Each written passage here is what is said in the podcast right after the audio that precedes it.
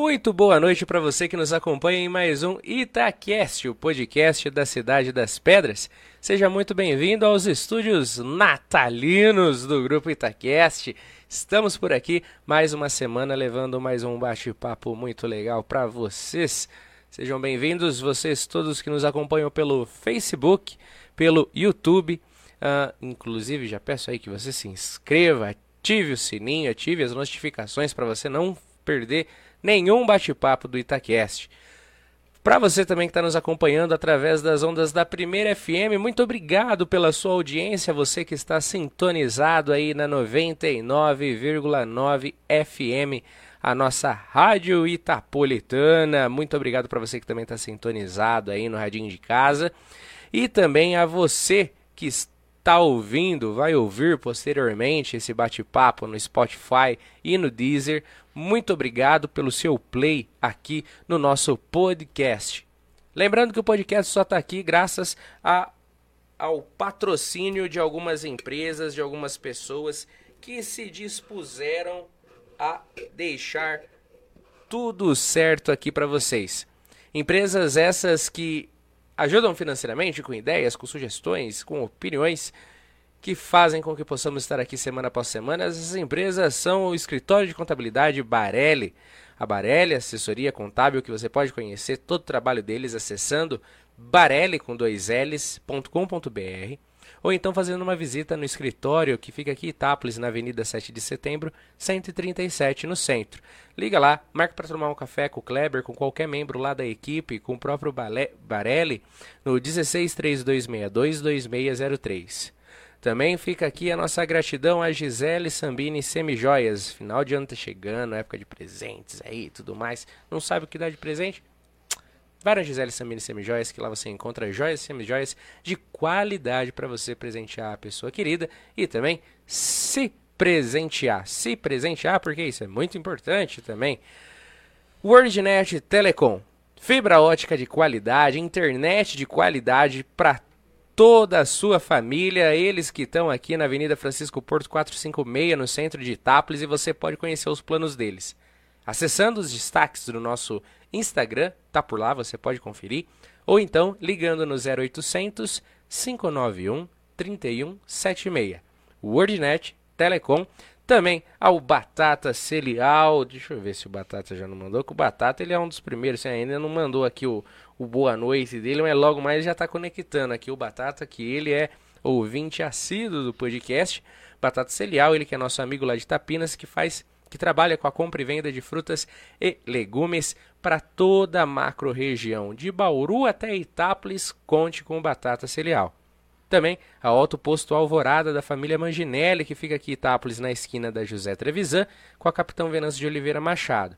Preços incríveis e combustível de qualidade para você abastecer aí todos os seus veículos. Você pode conferir os preços no nosso Instagram. Semanalmente a gente sempre publica nos nossos stories os preços por lá.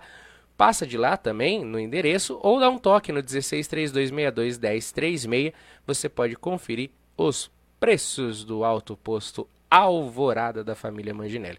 Esses são os nossos queridos apoiadores e patrocinadores e você, caso queira se juntar a essa trupe de empresários, de pessoas que fomentam nosso projeto, Aí, aqui no, na descrição do vídeo, de qualquer vídeo do Itacast, inclusive, você pode conhecer lá, tem um, um, um link uh, que você pode conhecer os nossos planos de patrocínio, que vão desde pequena empresa, para você que está começando agora, quer divulgar aos poucos, devagar, parari, pararó, você vê aqui, ó, tem vários logos que vão passando no decorrer da entrevista para quem está acompanhando no visual até a, a, a, patrocínios mais elaborados, que dão uma atenção muito maior.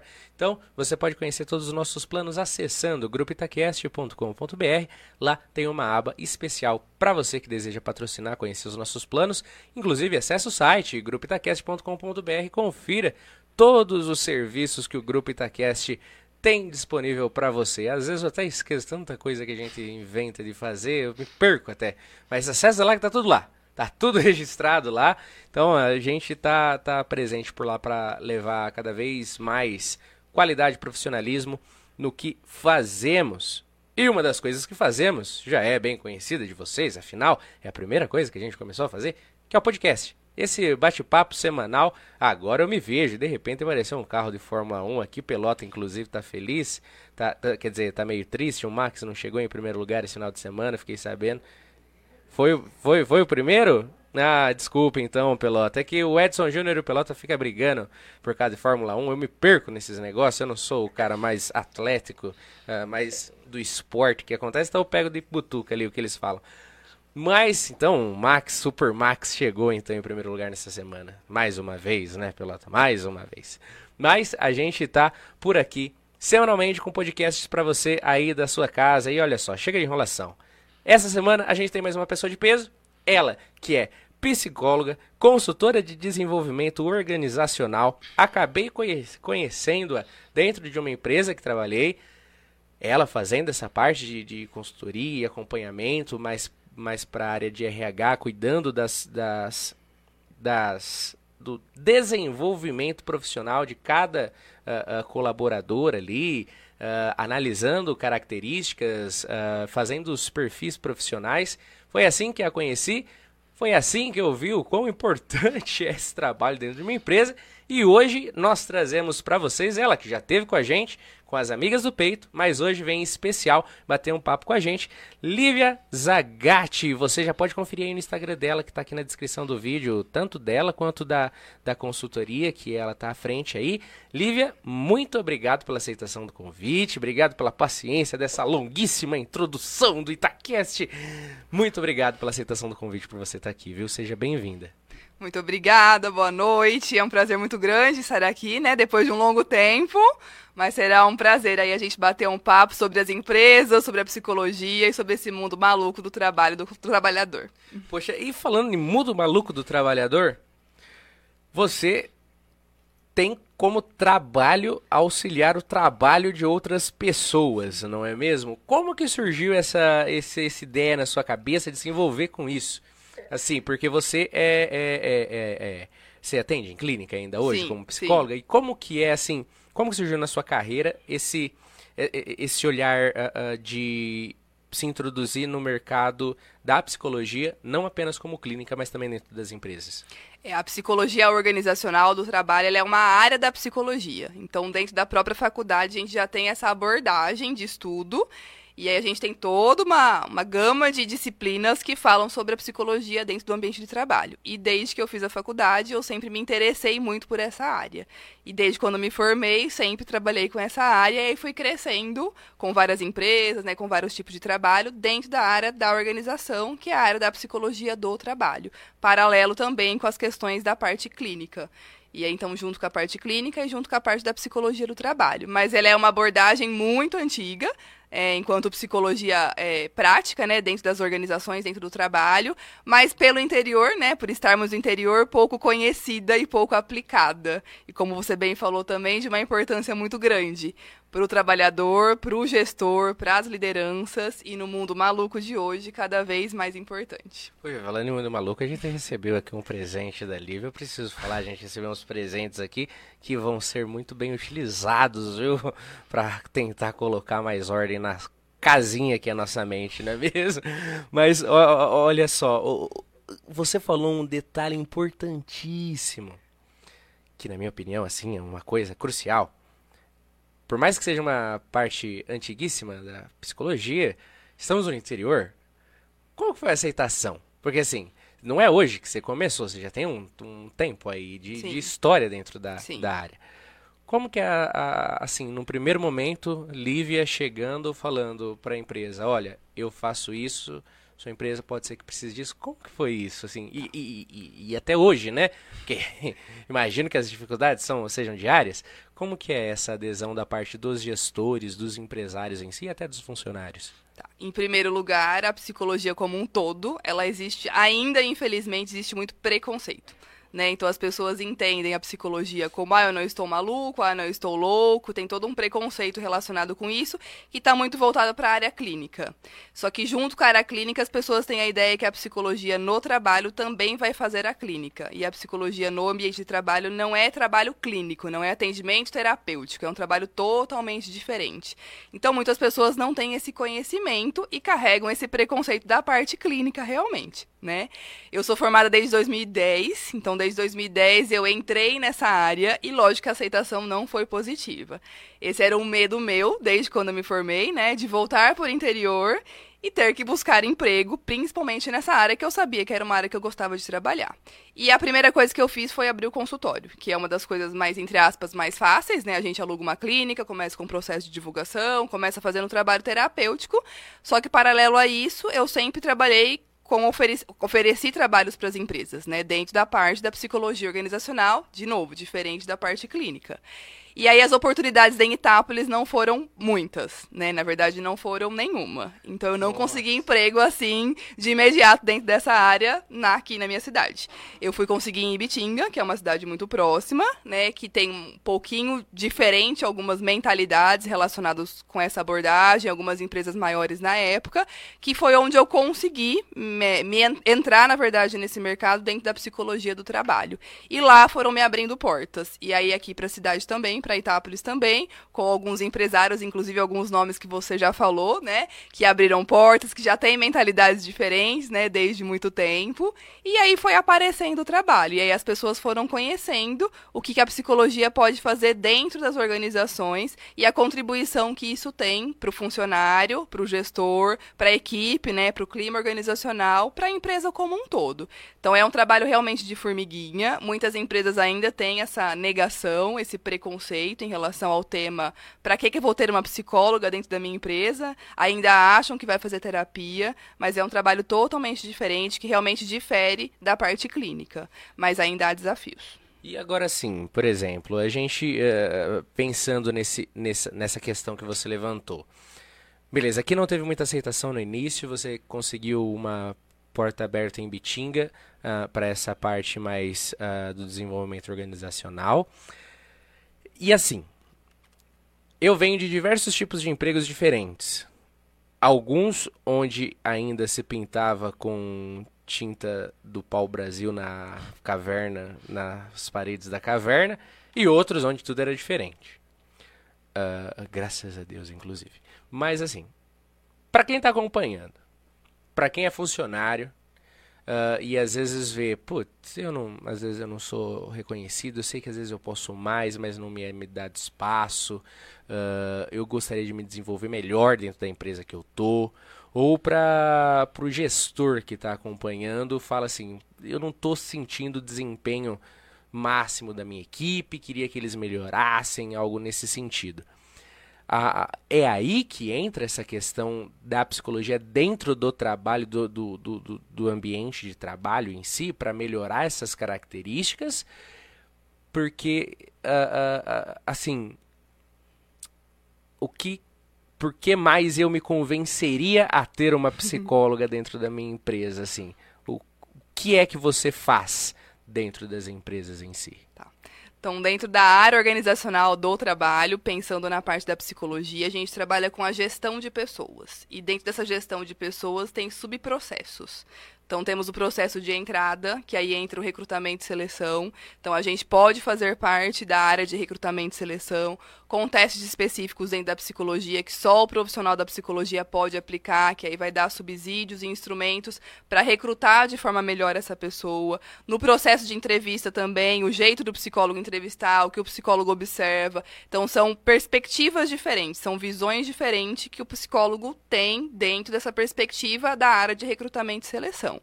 Além da área de recrutamento e seleção, tem as outras áreas, que aí entra nessa parte que você falou, que é o desenvolvimento. A partir disso, a gente pode trabalhar o colaborador, desenvolvendo nele algumas habilidades, junto com o gestor, junto com grupos de liderança, junto com o encarregado, junto com supervisores, com qualquer tipo de funcionário que tem ali na empresa. A gente também pode desenvolver trabalhos na área de desenvolvimento de pessoas, que aí seria a área de treinamento, desenvolvimento de pessoas, que a gente tem o costume de falar. Fora essas duas abordagens, tem também a parte de benefícios, que aí a gente trabalha com as questões de motivação, organizando todas as questões motivacionais dentro da empresa, que não é só oba-oba, que não é só dar presentinho pro colaborador, é um processo muito mais profundo para trabalhar realmente a motivação do colaborador, que não é só aumentar o salário, que vai muito mais do que aumentar o salário. Então a gente também tem trabalhos voltados para a área de benefícios da parte motivacional. Além disso, tem a área de segurança do trabalho, que dá para a gente desenvolver também trabalhos junto com a área da segurança do trabalho, que é uma das coisas que eu faço bastante e que tem dado muito certo, né? Junto com o CIPA, junto com o CIPEiro, junto com técnicos de seguranças. Então dá para desenvolver trabalho relacionado com eles para toda a formação do SESMIT, né, que é um órgão também dentro da empresa, quando a empresa tem um porte um pouquinho maior, que já tem esse recurso. Então dá para desenvolver trabalho junto com eles. Além disso, tem pesquisa de clima, tem trabalhos específicos que a gente pode ser solicitado dentro da empresa para fazer, e tem outros trabalhos que hoje a gente chama de plantão psicológico nas empresas, que é uma das formações que eu fui tendo aí no decorrer da minha carreira, né?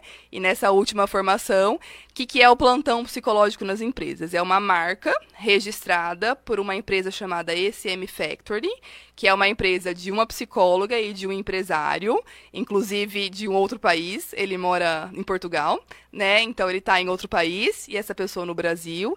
E eles estruturaram esse trabalho chamado Plantão Psicológico em Empresas, que é um conjunto de serviços que nós, enquanto psicólogos, podemos oferecer para a empresa para trabalhar a saúde emocional. Que legal. Que é um aspecto hoje em dia muito complexo, né, que a gente só vê aumentar aí índices de depressão, índices de ansiedade, o burnout que está vindo com tudo, né, que está relacionado aí com o ambiente de trabalho. Então, para trabalhar questões relacionadas com a saúde emocional, também para facilitar a vida do gestor, para cuidar das pessoas e para trabalhar essa simbiose que eu sempre costumo falar até nas aulas, né, do gestor, do dono da empresa, em relação ao funcionário também. Então, são muitos trabalhos. Que bacana, olha, então deixa eu levantar dois pontos aqui. O primeiro Uh, o, o, primeiro, na verdade, é só fazer uma pergunta. Pelota, você me desculpa, você falou comigo, eu não entendi o que você falou, cara.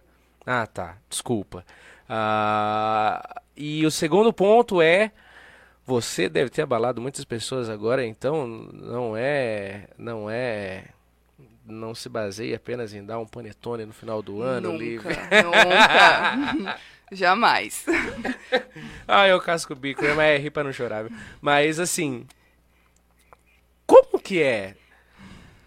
Porque, por exemplo, você falou várias coisas. Um ponto que às vezes eu, empresário, posso pensar. Que momento que seria propício para eu fazer a introdução desse tipo de trabalho dentro da minha empresa? Por exemplo, eu vejo que você atua em algumas empresas bem grandes da cidade, como como um exemplo, o Malosso, eu vi algumas fotos suas no Malosso na Itaipu. Dei uma palestra também, sim. Assim, empresas que têm um porte gigantesco, emprega centenas de pessoas.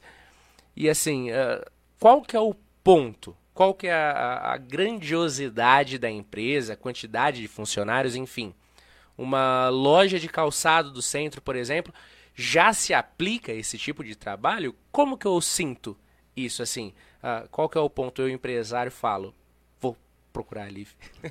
O ponto é o interesse em melhorar o negócio. Então, independente se você tem 5 funcionários, 10 funcionários ou mil funcionários. Eu trabalho com empresas pequenas e trabalho com empresas grandes. Esses nomes que você citou, eu trabalho como palestras, né? Como na parte principalmente da CIPAT, que sempre procuram para a questão de palestras. Mas eles têm um RH estruturado que desenvolvem trabalhos dentro da própria empresa.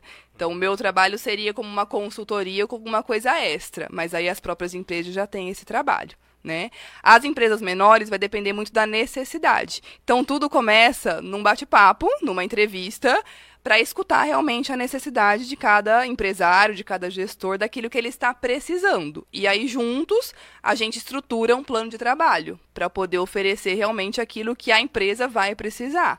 Então não é jogar qualquer coisa, é jogar aquilo que realmente é importante e que vai ser funcional para aquela pessoa para ela não perder mais tempo e nem dinheiro. Porque hoje em dia a gente está perdendo tempo, perdendo dinheiro de muita coisa, principalmente na contratação de funcionário.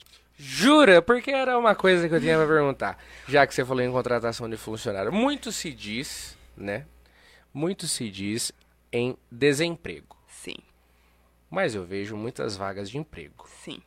em contrapartida, sim. Ah, ah, é, é claro que às vezes ah, é aquele negócio, a empresa que é a pessoa, tem empresas que é a pessoa pronta, né? Que a pessoa venha já com Harvard até já para trabalhar de vendedor de esquina aqui. Mas como que, que é assim? Eu posso então pisar muito na jaca escolhendo uma pessoa muito errada, só pegando o currículo e fazendo o Joaquim Pô ali? É, como que é feito? Como que eu que eu posso não pisar nessa jaca livre? Esse currículo técnico significa alguma coisa? Tipo, o cara crânio assim dos mil e um cursos? Como que eu consigo medir isso?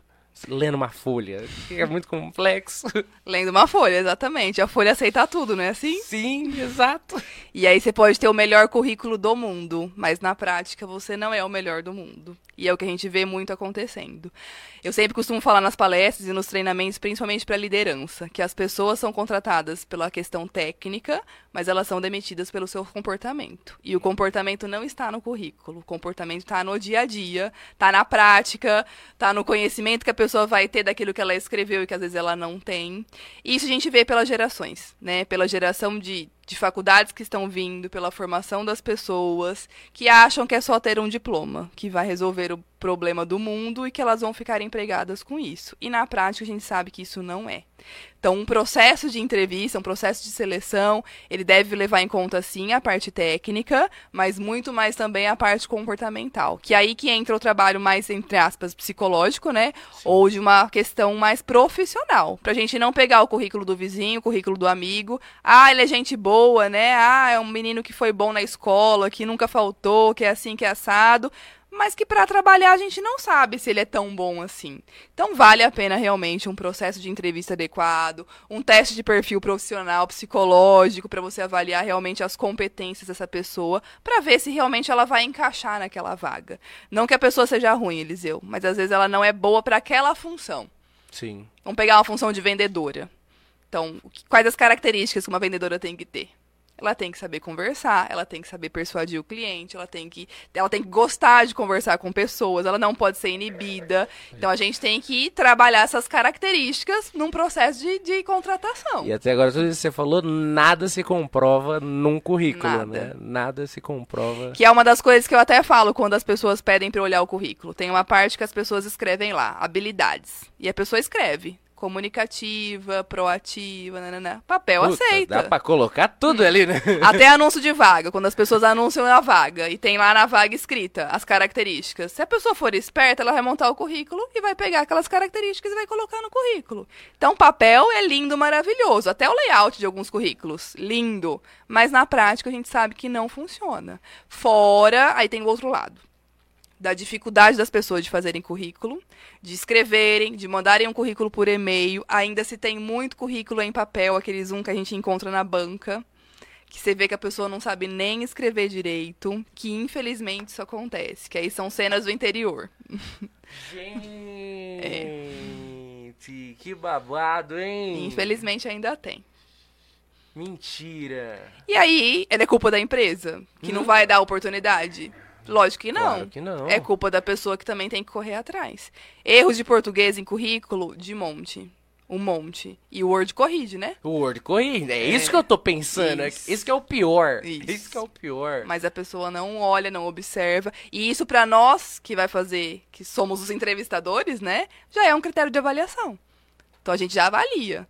Quando eu peço para enviar currículos por e-mail, por exemplo, eu já avalio o jeito que a pessoa escreve, a forma como o currículo é apresentado, a foto que a pessoa coloca no currículo, que é outra coisa muito importante. Currículo sempre com foto. Depende. A maioria hoje coloca, porque a, a aparência, né, para alguns cargos aí ainda é considerada importante, as pessoas querem saber, para o interior isso é muito mais comum.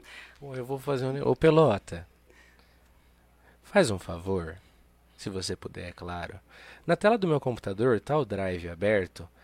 Tem na pasta Eliseu lá em algum lugar. Pode fuçar, fica à vontade. Currículo. Imprime meu currículo.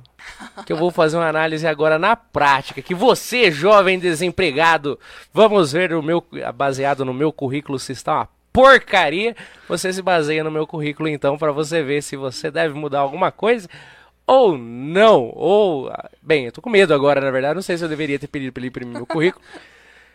É, mas agora foi, então você vai poder acompanhar aqui ao vivo uma consultoria de grátis. Não sei se pode, pode? Vamos, pode?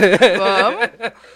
Quanto, mas... quanto melhor as pessoas formadas, melhor para todo mundo, né? É, Sim. Você sofre menos Sim. no seu trabalho e tudo mais.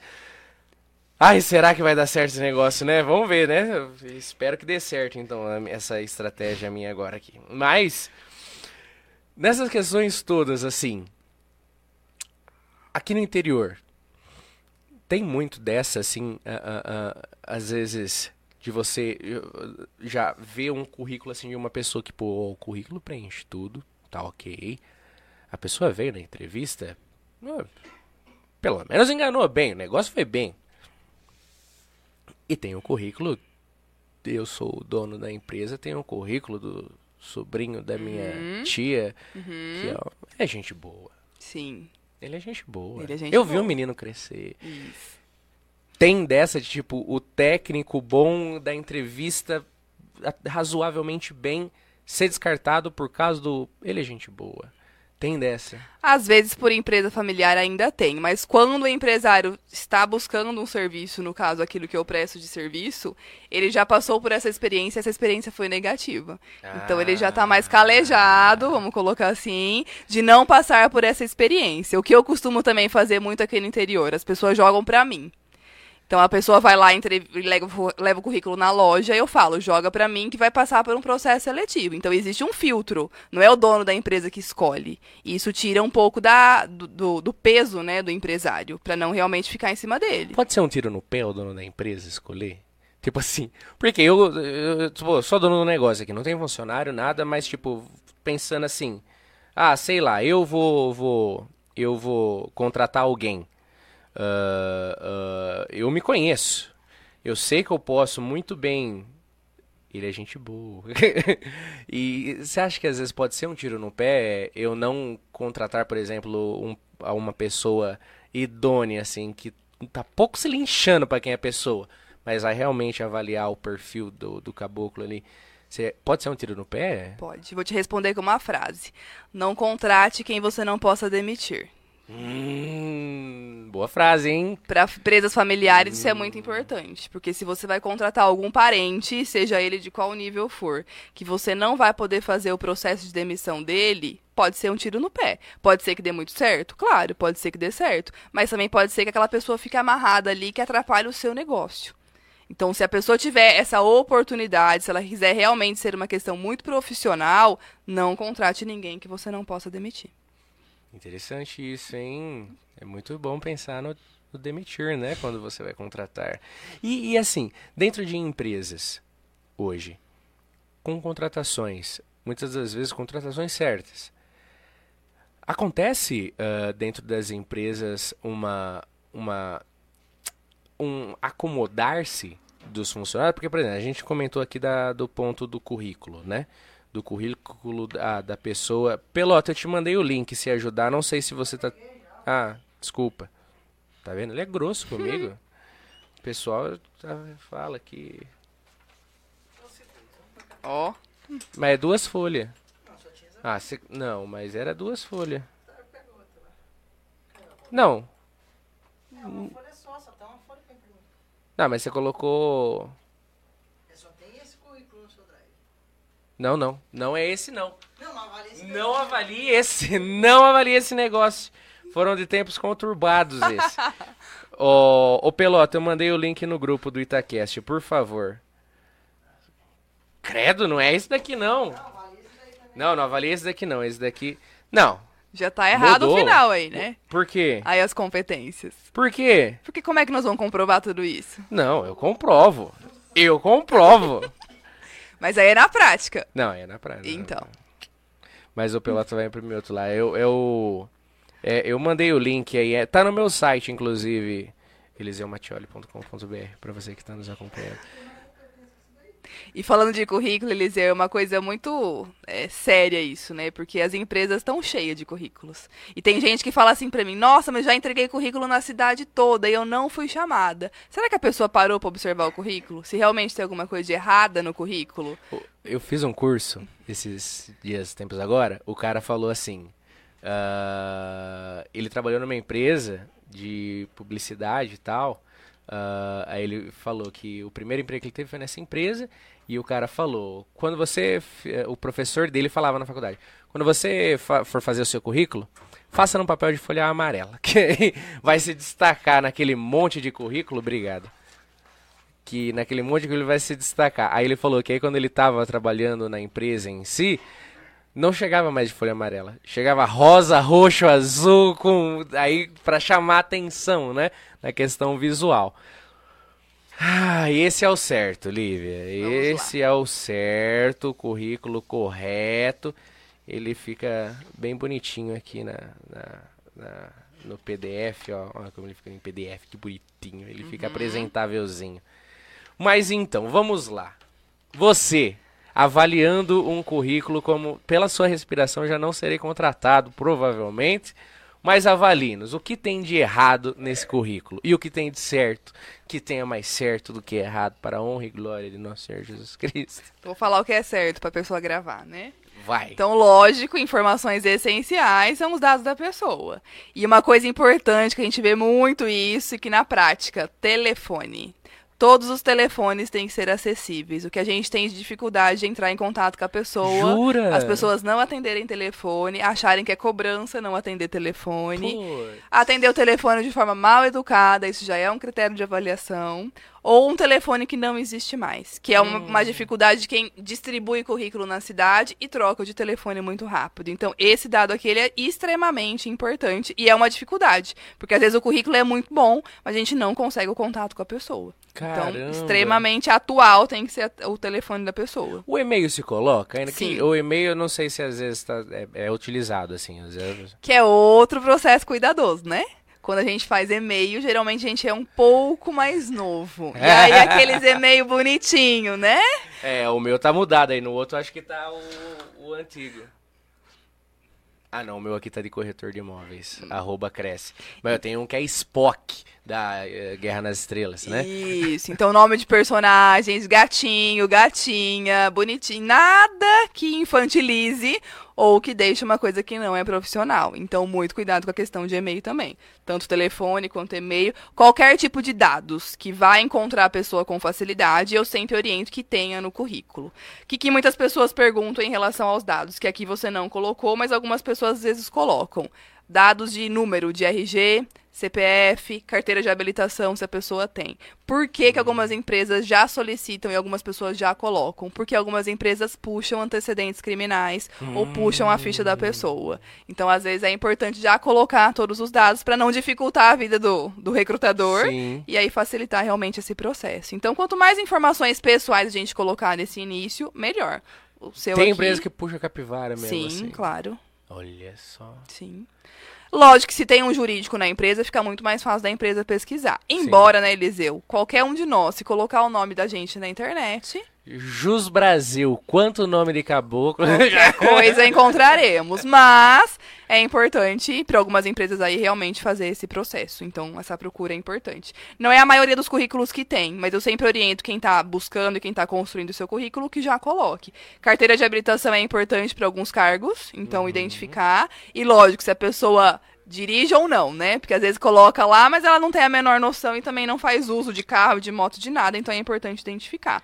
Então, os dados pessoais. Endereço, eu coloquei, mas eu não sei até que ponto isso é interessante. É bom pôr sim, também. Sim.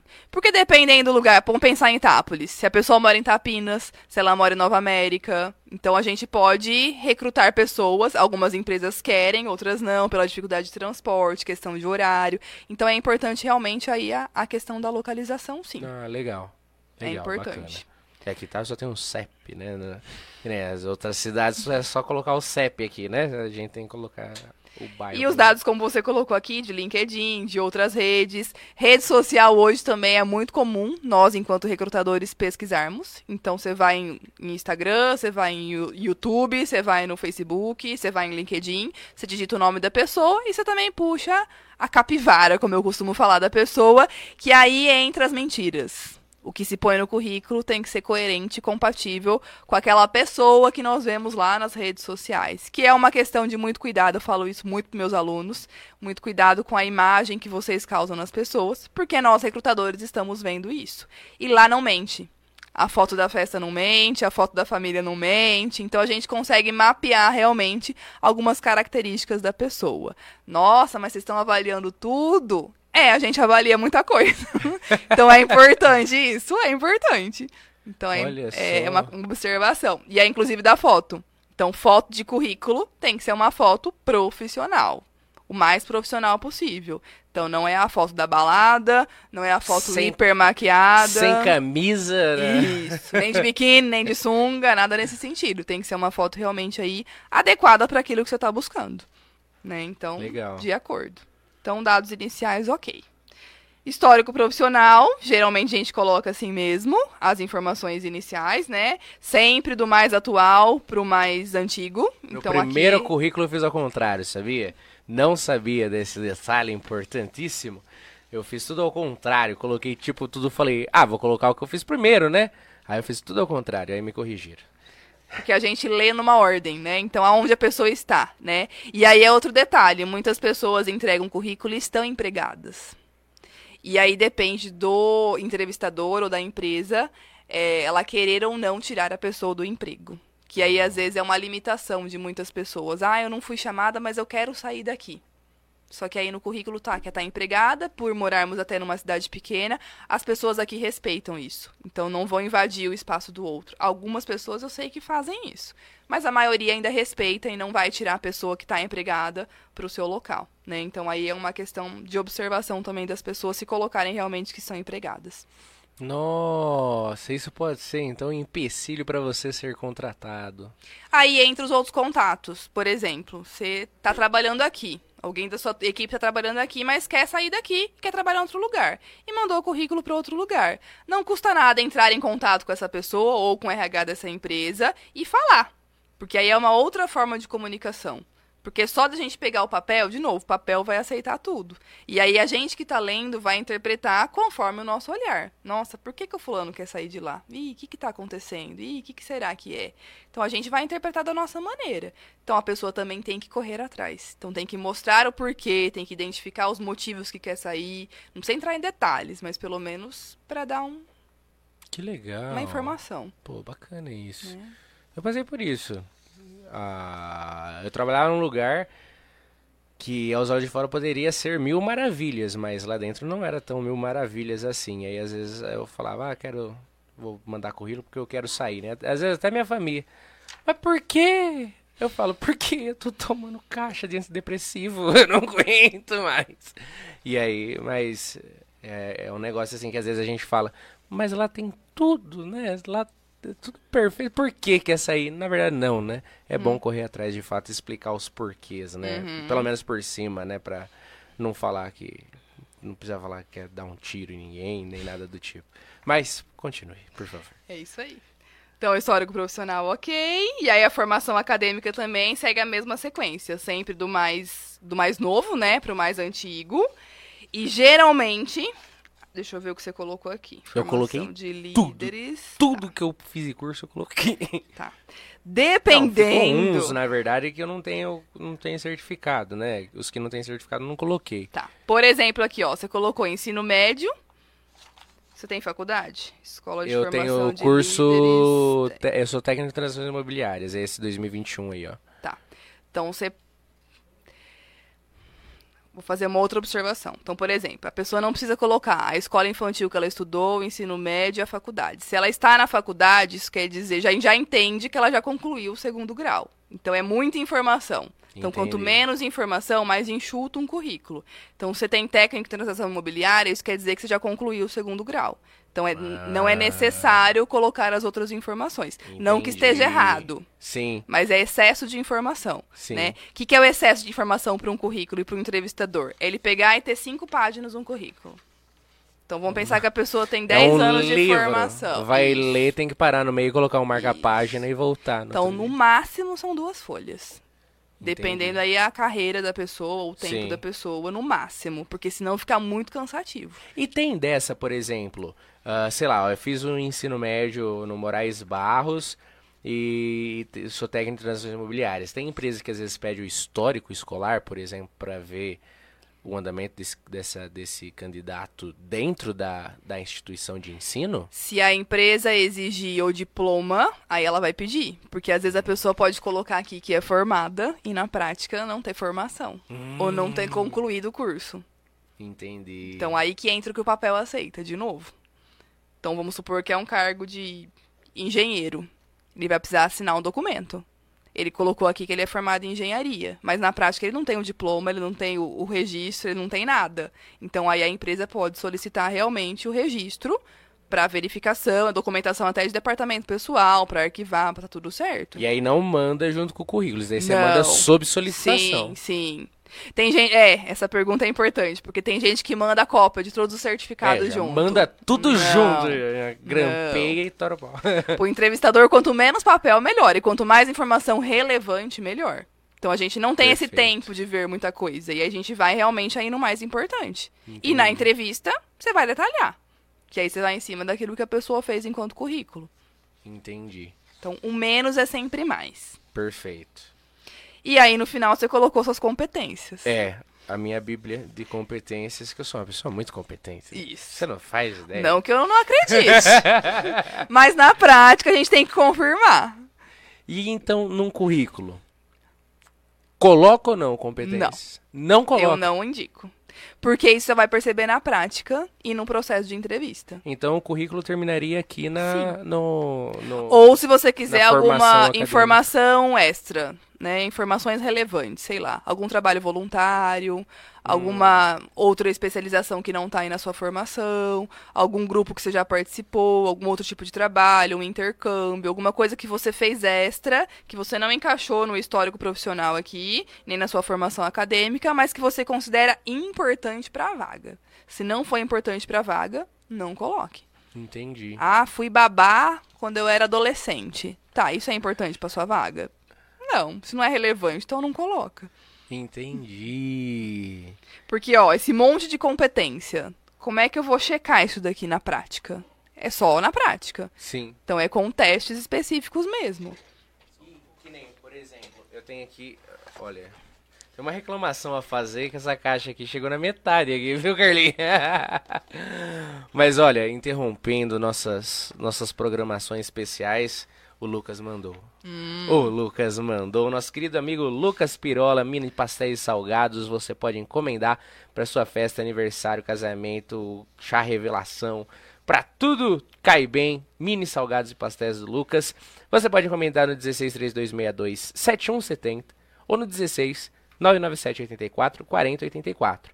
Você busca lá na Alameda Baiana número 20 no Portal das Laranjeiras ou ele entrega na porta da sua casa por uma taxa quase que simbólica, viu? Pra ser sincero. Pode pedir que você não vai se arrepender de jeito nenhum. Já já tá a gente vai começar a devorar aqui os pastéis que o Lucas nos mandou. Por exemplo, que nem aqui, ó. Uma das competências que eu tinha posto é. Cadê, cadê, cadê, cadê, cadê, cadê, cadê? Do drone. Que eu piloto drone. Só que isso não, não, não tem carteira de piloto de drone. Só que, tipo, eu, é, eu sei de todas as especificações que a ANAC faz, eu sei de todas as regras que existem. Porque tem um monte de nego que pilota drone que eu vejo e eu falo. Isso daí dá uma cadeia brava. Que o pessoal acha que ter drone é só ter e sair. Não é, meu Deus do céu. Todo drone tem a especificação da ANAC embaixo. Ainda mais Itápolis, que tem EJ aqui do lado, tem espaço aéreo, que é muito importante. E eu tenho todas essas, eh, eu tenho todo esse contato com o drone. Então isso seria um extra, por exemplo. Desde que para a vaga isso seja importante. Sim. Vamos supor que você vai para uma vaga de mídias. É, não precisa. Que não vai usar o drone, entendeu? É.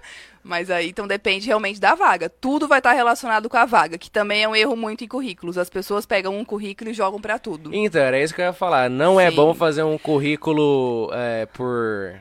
Em, que... em massa, né? Tem que ter foco, né?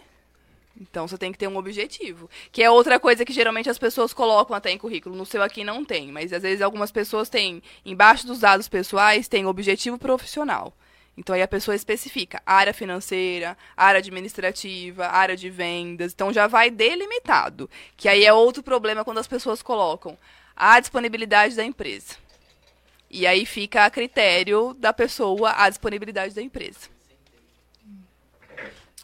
Eu não, não, eu não entendi nada. Chegou uma folha que o Pelota falou, mas eu não entendi.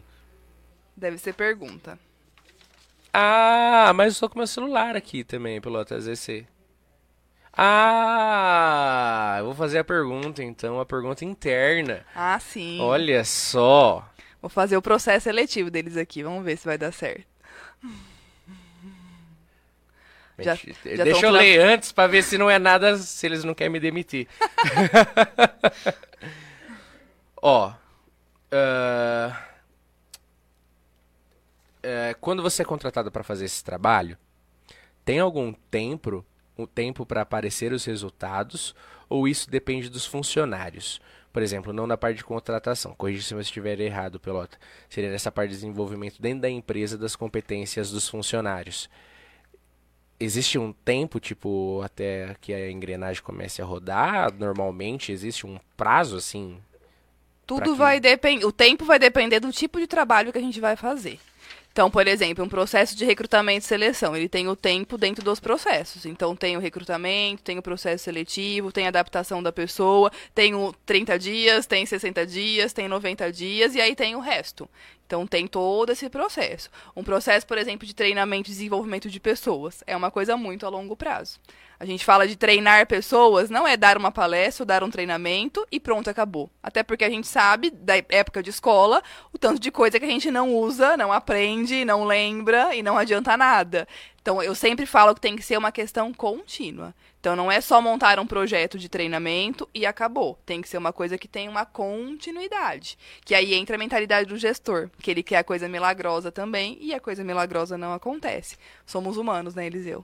E aí somos vulneráveis e mudamos o tempo todo. Que isso é uma da visão, é uma das visões da psicologia que ajuda muito o gestor. Porque o gestor ele quer resultado na hora, ele quer a questão imediata. E o ser humano, ele não é imediato. E a geração de hoje, menos ainda imediata. Porque as pessoas não estão vindo nem formadas tecnicamente, elas estão sendo formadas tecnicamente dentro das empresas.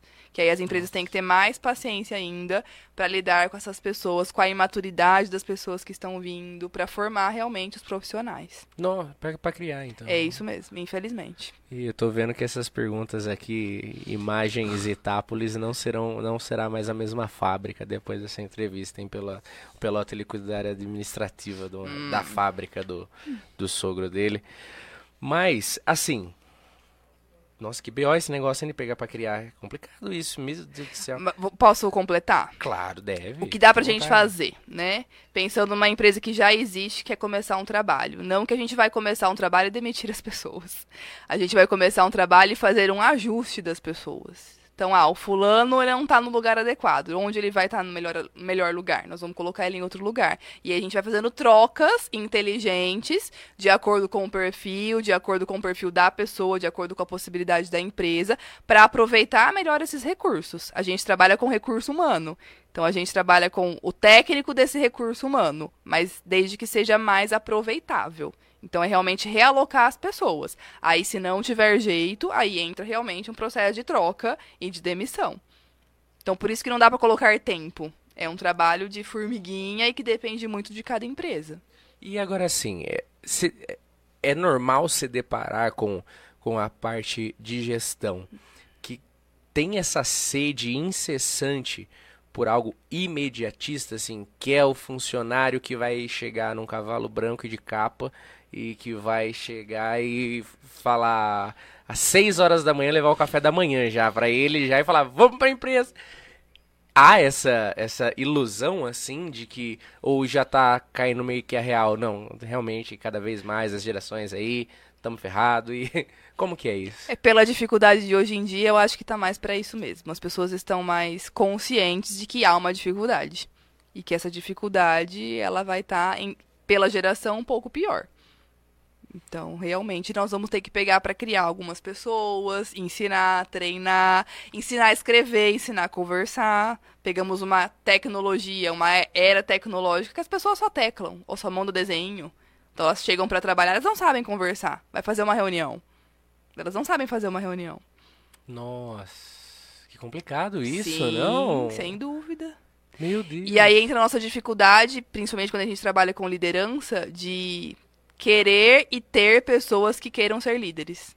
Porque a hora que você vai recrutar dentro de uma própria empresa pessoas para assumirem cargos de liderança, elas não querem assumir essa responsabilidade, que é cuidar de outros, né?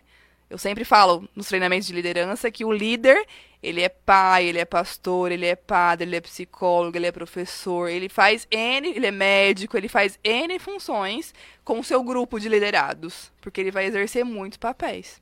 Então, é um desafio, é um desafio. E aí não tem mão de obra para isso. A liderança, você acha que é muito humana? Assim, parte de, um, de, um, de uma necessidade do líder ser muito humano, ter essa sensibilidade de ser pai, pastor, psicólogo, terapeuta e o raio que o parta, tudo Ele aí. tem que ter equilíbrio disso tudo. Porque ele vai fazer essas funções. Não adianta ele ser um líder autoritário ao extremo, de achar que as coisas funcionam como antigamente funcionavam, que hoje em dia não vai ser assim. As pessoas não param, né? Elas não respeitam, não aceitam mais muita coisa que realmente estava errado, né? Entre aspas. Era um modelo muito militar, muito autoritário. Então as coisas estão mudando. Então o papel realmente de uma liderança, ele desenvolve N papéis. Dentro do, do papel mesmo do líder. E a tendência? As pessoas não querem ou não ter. Porque é dom. Como, como que se desenvolve essa liderança, né? Dentro da empresa você vai ter as pessoas que estão aptas a serem Sim. líderes. Como que é isso? Essa primeira, primeiro uma localização de futuros líderes, prováveis líderes. Algumas pessoas têm uma tendência natural, outras pessoas podem desenvolver. É lógico que é muito mais fácil você desenvolver desde que você já tenha alguma aptidão, alguma habilidade específica para isso. Mas outras pessoas podem realmente desenvolver desde que queiram. Então, estar disposta a treinar, estar disposta a abrir mão de alguns costumes que tinham para aprender outros, para realmente aí assumir algumas funções de liderança. Como eu disse, não é um trabalho que todo mundo quer. E outro erro que as empresas fazem, principalmente de vendas, vamos colocar assim, né? O melhor vendedor, ah, ele é o melhor vendedor, então ele vai ser o gerente de vendas. Ele não vai ser um gerente de vendas, ele pode ser o melhor vendedor, mas ele não vai ser o melhor gerente. Porque aí são habilidades e funções totalmente diferentes. E é uma coisa que a gente vê na prática acontecendo, porque a gente vai nas pessoas com mais experiência, com mais habilidade para assumir outras posições. E aí entra o trabalho da área da psicologia, né, dessa visão de RH, de identificar que às vezes você vai perder um excelente vendedor e vai conquistar um péssimo gerente, que não vai parar na gerência. Então nós temos que tomar cuidado com essa troca. Caramba! E um líder dentro de uma empresa? Um, que se torne um gerente, um, um encarregado, algo nesse sentido. Ele tem o poder de realmente assim fazer o inferno do, de um lugar? Sim. Dá pra dar muita caca mesmo assim? Sim. É uma coisa que eu falo muito para meus alunos, né? Porque eu também dou aula de RH, então dou aula dessa parte, que as pessoas não pedem demissão da empresa. Elas pedem demissão dos seus líderes. Então, às vezes, dependendo, lógico, do número, do porte da empresa, o RH nem fica sabendo por que, que a pessoa pediu demissão. Se ele não tem um trabalho, né, de entrevista de desligamento, que é outra função nossa da psicologia também, de identificar o porquê que as pessoas estão saindo para melhoria dentro da empresa, que isso poucas empresas fazem. Extremamente importante. É, então, aí a gente não identifica. E aí as pessoas realmente pedem demissão da relação tóxica de assédio, seja sexual, seja moral, seja de qualquer tipo de espécie, é de relacionamento tóxico, e aí às vezes a empresa não fica sabendo disso tudo. Nossa. E aí fica ainda com, câncer, entre aspas, lá dentro, gerando mais insatisfação. E quando o problema é, porque uma das empresas que eu, que eu tenho aqui de experiência, o problema era o dono. Como que faz aí? Assim, se uma empresa tem esse procedimento e é detectado que o dono mesmo, o dono da bagaça, é o problema assim que está gerando insatisfação, está gerando desconforto, como que, que faz? Tipo, você como. Você que fez essa análise, tem que chegar nele e falar, meu querido, o problema é você. Como que é isso? assim. não, é, não é diretamente assim, assim, né? Mas se o dono tem essa liberdade de perguntar, eu, enquanto profissional, eu vou pontuar algumas coisas. Não que eu vou falar o problema é você, mas algumas condutas estão é, incoerentes com aquilo que você está buscando. E lógico, vai ter gestor que vai acatar, vai ter gestor que vai me odiar, então tem de tudo. Mas aí o meu papel profissional eu vou ter que falar, eu vou ter que abordar. Por isso que a gente usa instrumento. Para não ficar só no achismo. Hum. Ah, é uma opinião da Lívia, né? Eu estou embasada em alguma coisa. Eu fiz um teste, eu fiz um treinamento, participou de algum treinamento, participou de algum trabalho, que eu identifiquei algumas coisas. E aí é por isso que eu estou expressando a minha opinião. Sempre embasado, Eliseu, sempre. A pesquisa de clima é um instrumento muito importante para a gente avaliar o gestor, porque a pesquisa de clima ela avalia o contexto como um todo né? Tanto o funcionário, quanto a empresa, quanto o próprio líder direto, quanto o gestor, o dono da empresa. Então é uma forma da gente avaliar e dar um feedback para esse dono. Só que aí realmente vai depender dele se ele vai acatar ou não é, as orientações. Vixe. E assim, dentro de uma empresa, existe uh, como eu detectar ou enquadrar assim é, é, é, claro que eu parto do princípio de que o ser humano é único e. Hoje alguém me falou isso. O Enoch, daqui do prédio, me falou isso. Que uh, uh, uh, depois que a gente saiu da forma, a forma foi jogada fora, né? o Enoch falou isso pra nós hoje, eh, pra mim e pra minha noiva. A gente tava subindo, a gente tava conversando, ele comentou isso. Então, o ser humano é único e irrepetível, né? Sabendo disso, né? Que somos únicos, lidamos de forma única com as situações do nosso dia a dia. Eu e você podemos passar pela mesma situação. Sim. Você vai agir de um jeito e eu de outro. Existe uma metodologia, tem uma forma de, de eu de eu gestor enquadrar os meus funcionários e fazer o perfil deles dessa forma de que eles possam gerar mais. Uh, ser mais produtivos dentro da empresa, mesmo sendo tão. Uh, fora de padrões, assim, né? A gente não está dentro de uma caixinha, né? Uhum. Tem como fazer de fato essa análise assim e falar, ó, oh, você vai se dar melhor se, tipo, tirar você da, da fundição e colocar no escritório para administrar. Sim. Tem como a gente fazer essa análise? Sim, sim. Tem através de instrumentos, que a gente chama de análise de perfil comportamental. Que é um instrumento que você avalia o perfil da pessoa e você encaixa numa função mais adequada, que ela vai render mais e produzir mais. Porque às vezes a pessoa está infeliz porque ela está no lugar errado. Ela não está na empresa errada, mas ela está na função errada naquela empresa. E aí você vai ter que adequar realmente o perfil da pessoa naquilo que ela tem mais de potencial. Então, realmente existe instrumento que a gente pode fazer esse perfil, que é o que eu falei, a gente faz análise da empresa e adequa as pessoas dentro das suas caixinhas, que vão render mais produtividade. Só que aí você vai ter que ter tempo, que é o que as empresas às vezes não têm e não querem ter. Tempo para ver a, o rendimento. Então, ah, rendeu, ah, não rendeu, ah, tá produzindo, ah, não tá produzindo. As metas, né? Então, atingiu meta, não atingiu meta, e vai depender aí do setor de trabalho. E meta? É uma forma que, uh, dentro do ambiente de trabalho, o funcionário se desenvolve com meta uh, e existe uma uma humanidade assim para mim porque é fácil né eu colocar de meta uh, sei lá capita é, sei lá 30 mil clientes Itápolis inteira de clientes que captar. Sim. a meta é uma, uma forma boa de seria um incentivo é, a meta é uma forma de você avaliar, é uma forma de você medir alguma coisa dentro da empresa. Tem empresas que trabalham muito bem com metas, por exemplo, bancos. Eles precisam disso, eles têm metas para tudo. E outras empresas não trabalham com metas, trabalham com outros tipos de recursos, certo? Tudo vai depender do tipo de negócio e do tipo de pessoas que nós temos. Quando eu falei de motivação, que não é só dar o panetone, é, as tá pessoas. chegando a época, é? Tá chegando. E aí as, as pessoas acham que é só dar o panetone no final do ano e esquece o ano inteiro. É. Enfim, a gente tem níveis de motivações diferentes, nós humanos. Então, tem pessoas que são motivadas por metas e desafios, tem pessoas que são motivadas por relacionamentos, e tem pessoas que são motivadas pelas duas coisas ao mesmo tempo. Então, a gente, dentro da, da, do meu trabalho, a gente chama de três categorias diferentes: a categoria da superação, a categoria da afiliação e a categoria do relacionamento como um todo. Né? Então, esses três tipos de categoria a gente tem que enquadrar as pessoas. Então, empresas que têm metas elas vão ter que enquadrar os funcionários que têm essa meta é, dentro da sua personalidade. Pessoas que não lidam bem com as metas geralmente não vão trabalhar num lugar que vai ter isso. Então depende muito do perfil da pessoa. Hum, Aí volta na entrevista, a importância do processo de entrevista. caramba. E esse, esse, esse segundo perfil que seria de, de é, relacionamento, você falou?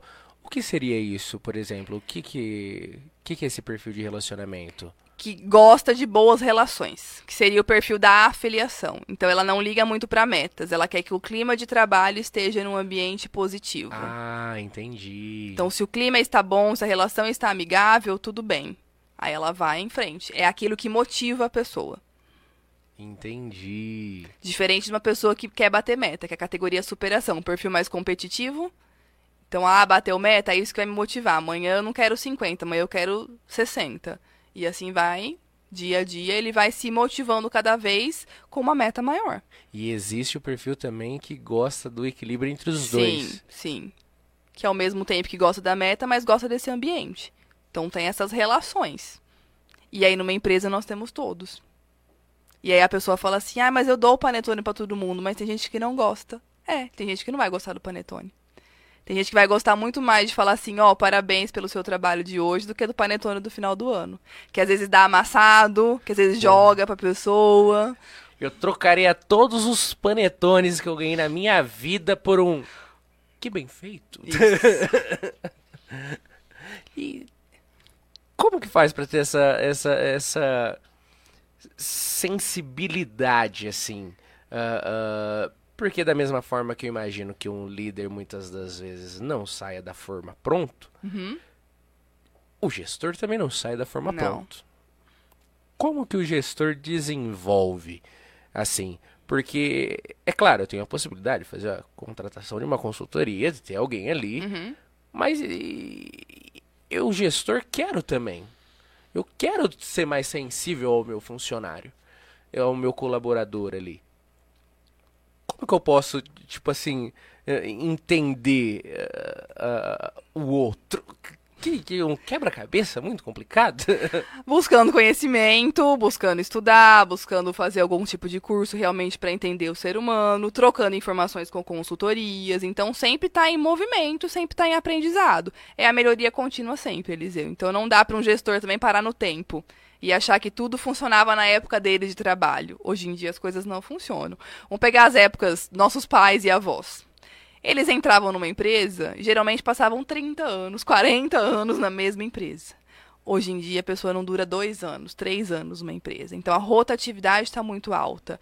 É uma questão de geração, é uma questão de perfil que mudou, as empresas mudaram, as pessoas mudaram, é um conjunto de coisas.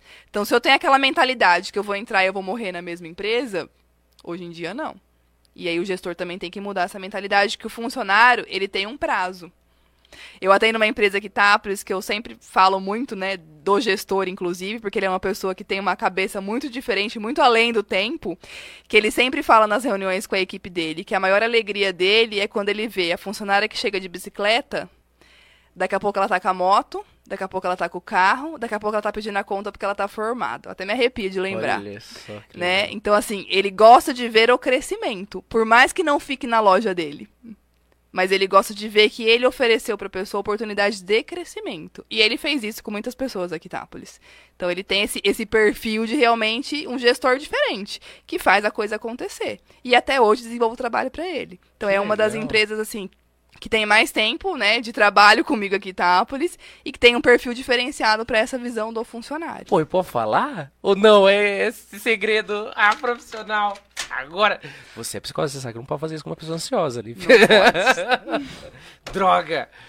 Poxa vida. Mas uh, isso é uma coisa. Eu trabalhei em lugares que tinha atividade grande, em lugares onde as pessoas que estavam lá, eu tinha 20 anos, a idade que eu tinha de vida, as pessoas estavam lá. De tempo. De tempo. A minha sensação era vontade de se matar, porque não, para mim é algo inimaginável. Por exemplo, hoje está aqui, Grupo Itaquest. O Grupo Itaquest está aqui. Mas amanhã pode ser que não esteja. Uhum. Meu currículo está aqui. assim, eu gosto, eu amo o que eu faço. Atualmente, eu acordo todo dia de manhã, às vezes à tarde, mas eu acordo todo dia e, assim, eu sinto prazer em vir aqui fazer o que eu faço. Eu tenho o meu tempo, eu dito o meu ritmo, eu tenho a possibilidade de ter um acolhimento muito maior com meus clientes, trazê-los aqui, passar às vezes horas conversando com o cliente fazendo toda uma sala, né? A famosa sala, né? Sim. Uh, uh, uh, e assim, eu gosto muito. Mas hoje eu uhum. gosto. Eu, eu, não sei amanhã. Uhum. Amanhã eu sou muito aberto a isso. Eu sou muito aberto a amanhã eu enjoei. Eu quero ir embora, eu não quero mais isso, por mais que é meu. Aí é melhor ainda, que é meu, eu posso fechar e ir embora. Mas, assim, existe uh, uh, uh, a possibilidade uh, ou um perfil de empresa, como essa que você citou de exemplo. Uh, uh, existe um perfil de empresa que às vezes acorrenta o funcionário e o desanima em alçar voos mais altos e mais, mais longos. E existe um perfil de empresa que realmente serve faz com que a empresa seja o aeroporto, onde o, o funcionário vai chegar, vai abastecer, vai melhorar suas peças para ir decolar. Eu, como empresário, consigo montar, uh, uh, sabotar meus, entre aspas, né, sabotar meus funcionários ou então dar mais corda, mais linha para essa pipa? Sim, existe sim, mas eu sempre costumo falar que nesse caso a responsabilidade sempre é do, do funcionário, porque a gente não está amarrado. A gente pode pedir a conta a qualquer momento. Você pode escolher. Eu sempre falo, quando eu faço as palestras nas empresas de 30 dias, né? Eu falo, ó, oh, vocês passaram de 30 dias, mas ninguém está aqui amarrado. Ninguém é obrigado a ficar aqui. Então você pode pedir para sair o tempo todo. Porque trabalho, como você disse, tem um monte, né? Tem vaga sobrando. Só que a gente não é obrigado a ficar no ambiente que a gente não gosta. Acontece que as pessoas se acomodam, como você citou o exemplo, de 20 anos numa empresa, e às vezes a pessoa tá doente. Ela não vê perspectiva, ela parou no tempo, ela não quis estudar, ela acha que ela é incompetente, ela acha que ela não tem capacidade. Então isso vai travando a pessoa de alcançar outras coisas. Então eu sempre costumo falar que não é a empresa, porque a empresa pode fazer isso pode fazer com que a pessoa fique lá, porque também é interesse da empresa, pode fazer com que ela alcance outros voos, mas a responsabilidade de escolher é nossa. Então a gente pode escolher. Vou compartilhar uma experiência própria. Certo?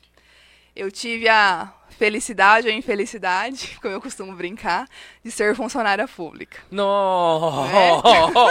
Né? então vamos entrar nesse detalhe, né? o, a, a empresa que mais cuida dos seus funcionários. Não falando mal, mas já falando algumas coisas, né? Bom, quando eu me formei, aquela expectativa de você ter um emprego, fui lá, prestei concurso, passei no concurso, fui chamada depois de um tempo no concurso e fui lá trabalhar no local da prefeitura, certo? recém-formada, você fica feliz da vida, cheia de planos, cheia de sonhos, você vai lá, você conhece um monte de coisa. Eu tive a oportunidade de fazer uma pós-graduação pela prefeitura, por aquilo que o serviço me, me fornecia, porque tinha verba para isso, tinha tudo. Aprendi muito com essa experiência, certo? Só que o serviço em si ia te podando, certo? Por ser uma questão pública, por a gente sabe, ah, você tem uma certa estabilidade. Tá, você tem estabilidade, mas você não tem estabilidade de crescimento. O seu crescimento pode ser eterno fora daquele lugar. Ali Sim. dentro você tem uma, uma coisa muito fechada, né? E eu fui vi vivendo e sobrevivendo, como eu costumava falar, aprendi muita coisa, não posso negar que aprendi, mas o que eu aprendi mais foi o que não fazer com a saúde mental das pessoas, principalmente do trabalhador. Porque no, no tempo que eu fiquei, eu vi muito trabalhador adoecer. E aí, paralelo a isso, eu já trabalhava com a parte organizacional. Então, isso me impulsionava mais ainda a querer cuidar do colaborador de uma outra forma e via que aquilo não estava correto. Então, as pessoas foram adoecendo, foi gente saindo, foi gente mudando de setor. E aí, eu tive a oportunidade de assumir uma função de liderança nesse setor, certo? E aí a gente sabe que a função de liderança num setor público, enquanto você faz a vontade do gestor de qualquer época, de qualquer secretário, de qualquer pessoa, você serve. A hora que você começa a ter sua própria opinião, querer fazer a coisa certa e não aquilo que é conveniente, você não serve mais. E aí eu volto na pergunta que você fez. Quando o dono é o problema, o que a gente faz? A gente pede para sair. Porque não tem alternativa. Então, não tinha alternativa. É lógico que no meio disso eu também adoeci um pouco, né? Porque a gente é ser humano. Ah, mas você é psicóloga, tá? Mas a gente adoece, né? A gente tem doença assim como qualquer outra pessoa, né? Então a gente, eu participei desse processo de adoecimento, mas eu pedi para sair. Então aí realmente eu pedi exoneração de um cargo entre aspas que me dava uma certa estabilidade, mas que não me dava a oportunidade daquilo que eu queria. E eu vi muita gente lá falando assim pra mim: ah, mas é assim, ah, mas isso não vai mudar, ah, mas eu tô aqui há tanto tempo e é assim que funciona. Putz. Se para as pessoas está bom, para elas tudo bem, parabéns, feliz da vida, vão ser felizes ou infelizes. Mas para mim não estava. E aí quem tem que tomar a decisão? Sou eu. Foi difícil? Foi difícil. Não foi fácil. Porque aí entra toda uma questão. Mas você vai largar um concurso, é estável, aquela coisa errada toda de concurso público, né? Mas não fazia sentido. E aí, quando não faz sentido um trabalho pra gente, independente de ser público ou privado, a gente tem que buscar o nosso caminho. Então não adianta a gente achar que é estável. Porque nada é estável. Nem o concurso público é estável. Porque se adoece a gente, não é um trabalho que vai trazer saúde, né? Que vai fazer bem. Então não faz sentido nenhum. Isso que eu ouço muito, às vezes, na minha família, eu ouvi muito já. Nossa, mas parece um concurso, você vai. É, como que é? Não trabalha de sábado, é a carga horária é pequena, mais férias que não sei o que. Aí você vai lá, faz nas eleições, você faz a bona, a bona, né? Aí eu fico. Eu sempre fiquei. Cara, mas não, não é pra mim que eu vi muito amigo meu ficar doidinho, viu? Sim. Então é assim mesmo que a banda toca e não assim, que seja para todo mundo, sim. né? Tem perfil o que é perfil. funcionário público. Eu sempre falo isso até nos testes. Ó, para cargo público você tá ok, porque você tá dentro do perfil, você quer uma questão de estabilidade, você não visa crescimento, né? né? Então ok.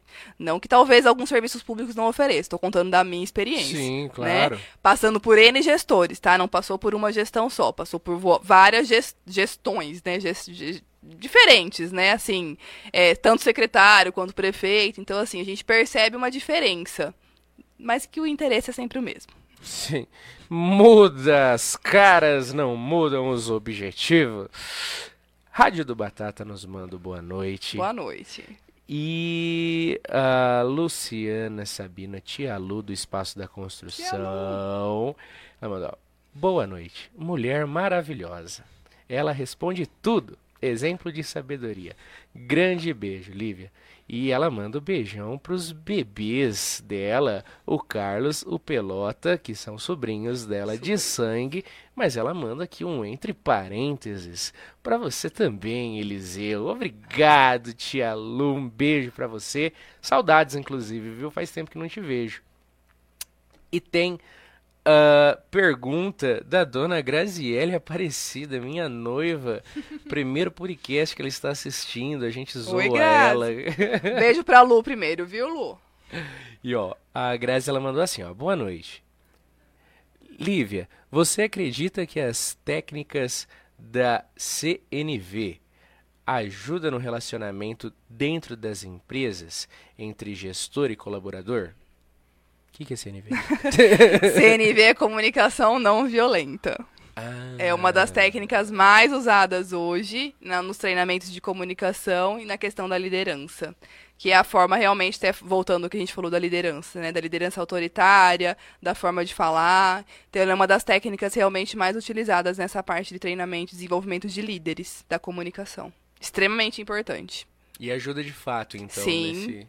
Porque ensina a falar, né? Ensina a falar de forma coerente, de forma correta, de forma justa, de forma imparcial, que não machuque, que não ofenda. A gente passa muito tempo no ambiente de trabalho, né, Eliseu? Nossa, Então, tempo demais. A maior parte do tempo, como eu costumo falar para os meus funcionários e nos treinamentos também, a gente tem que trabalhar num ambiente que seja saudável e que proporcione saúde mental ao invés de doença mental.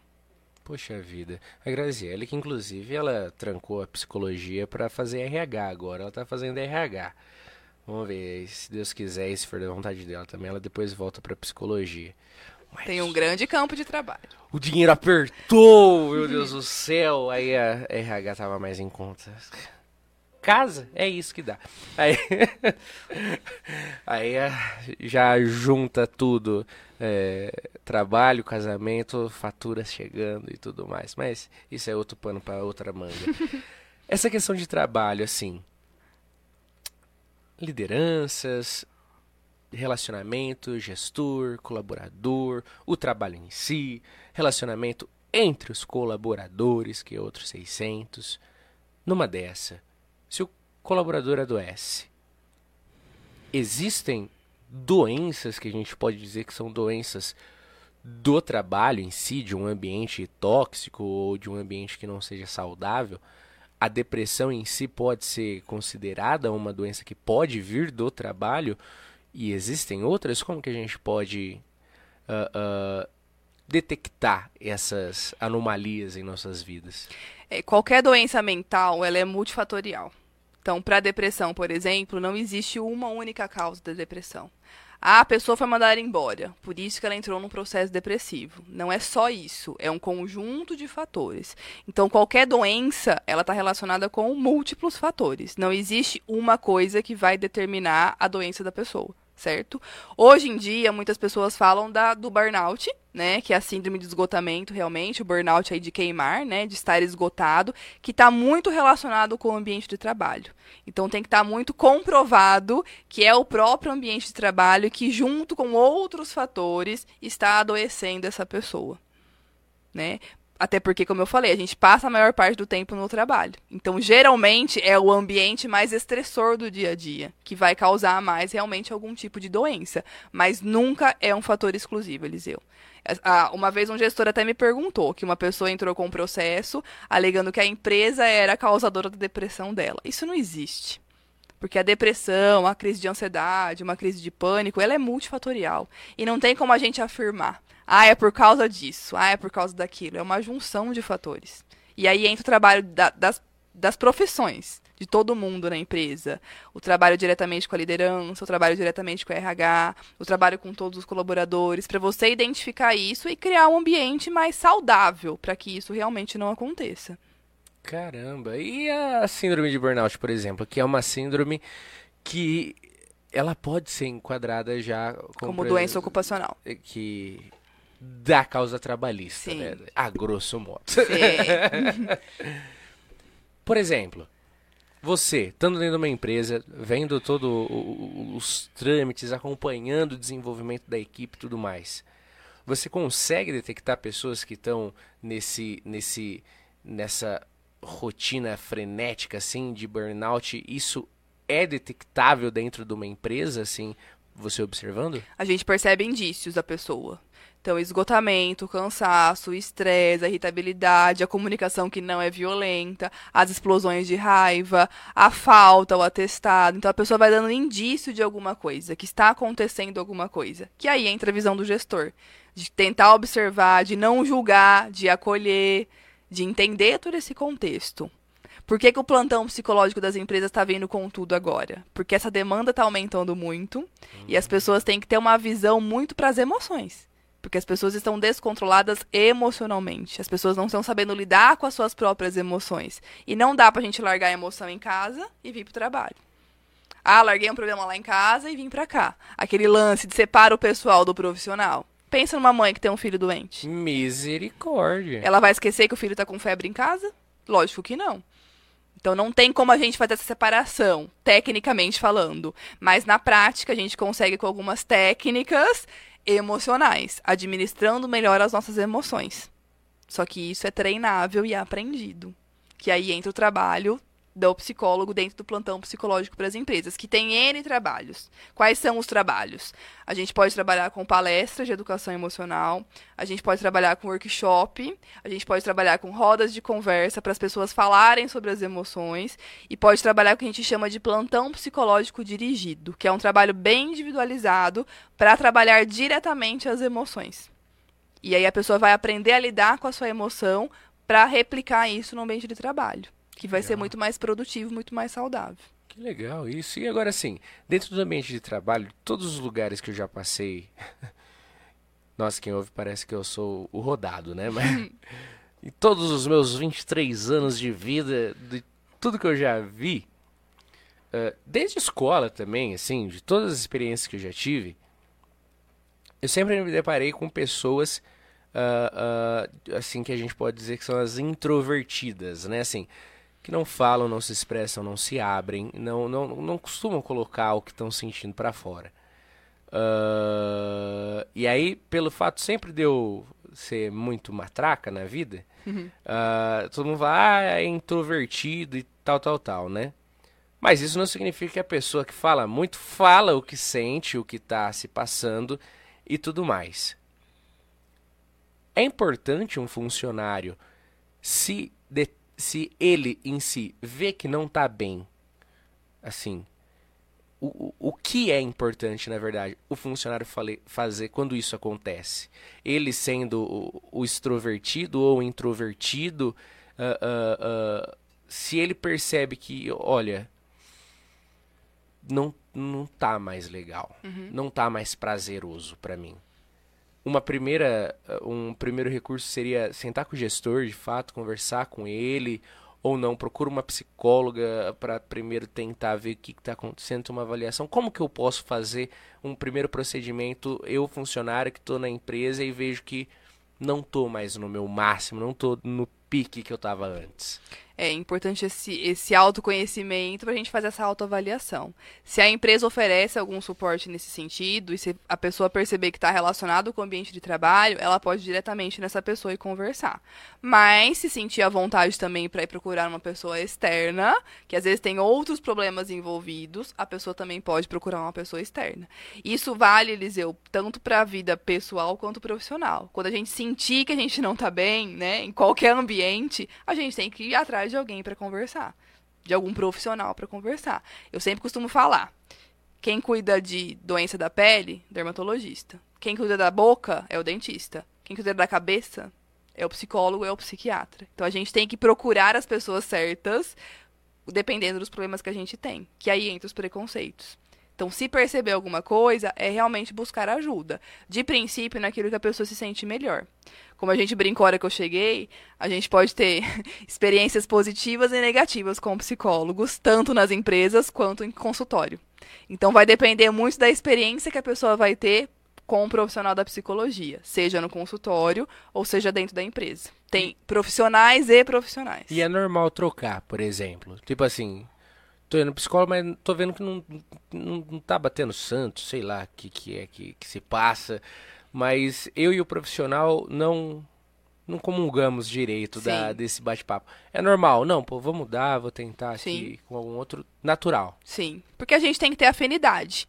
Então você tem que ter essa empatia, tem que fazer sentido. Dentro da abordagem clínica, e vamos sair da empresa, né? Existem é, formas de trabalho diferentes. Então, intervenções psicológicas diferentes, terapias diferentes que a gente trabalha. São linhas teóricas diferentes. E aí depende dessa linha teórica é o tipo da abordagem do profissional. E tem gente que se encaixa em uma, tem gente que se encaixa em outra. Então vai muito realmente da habilidade da pessoa.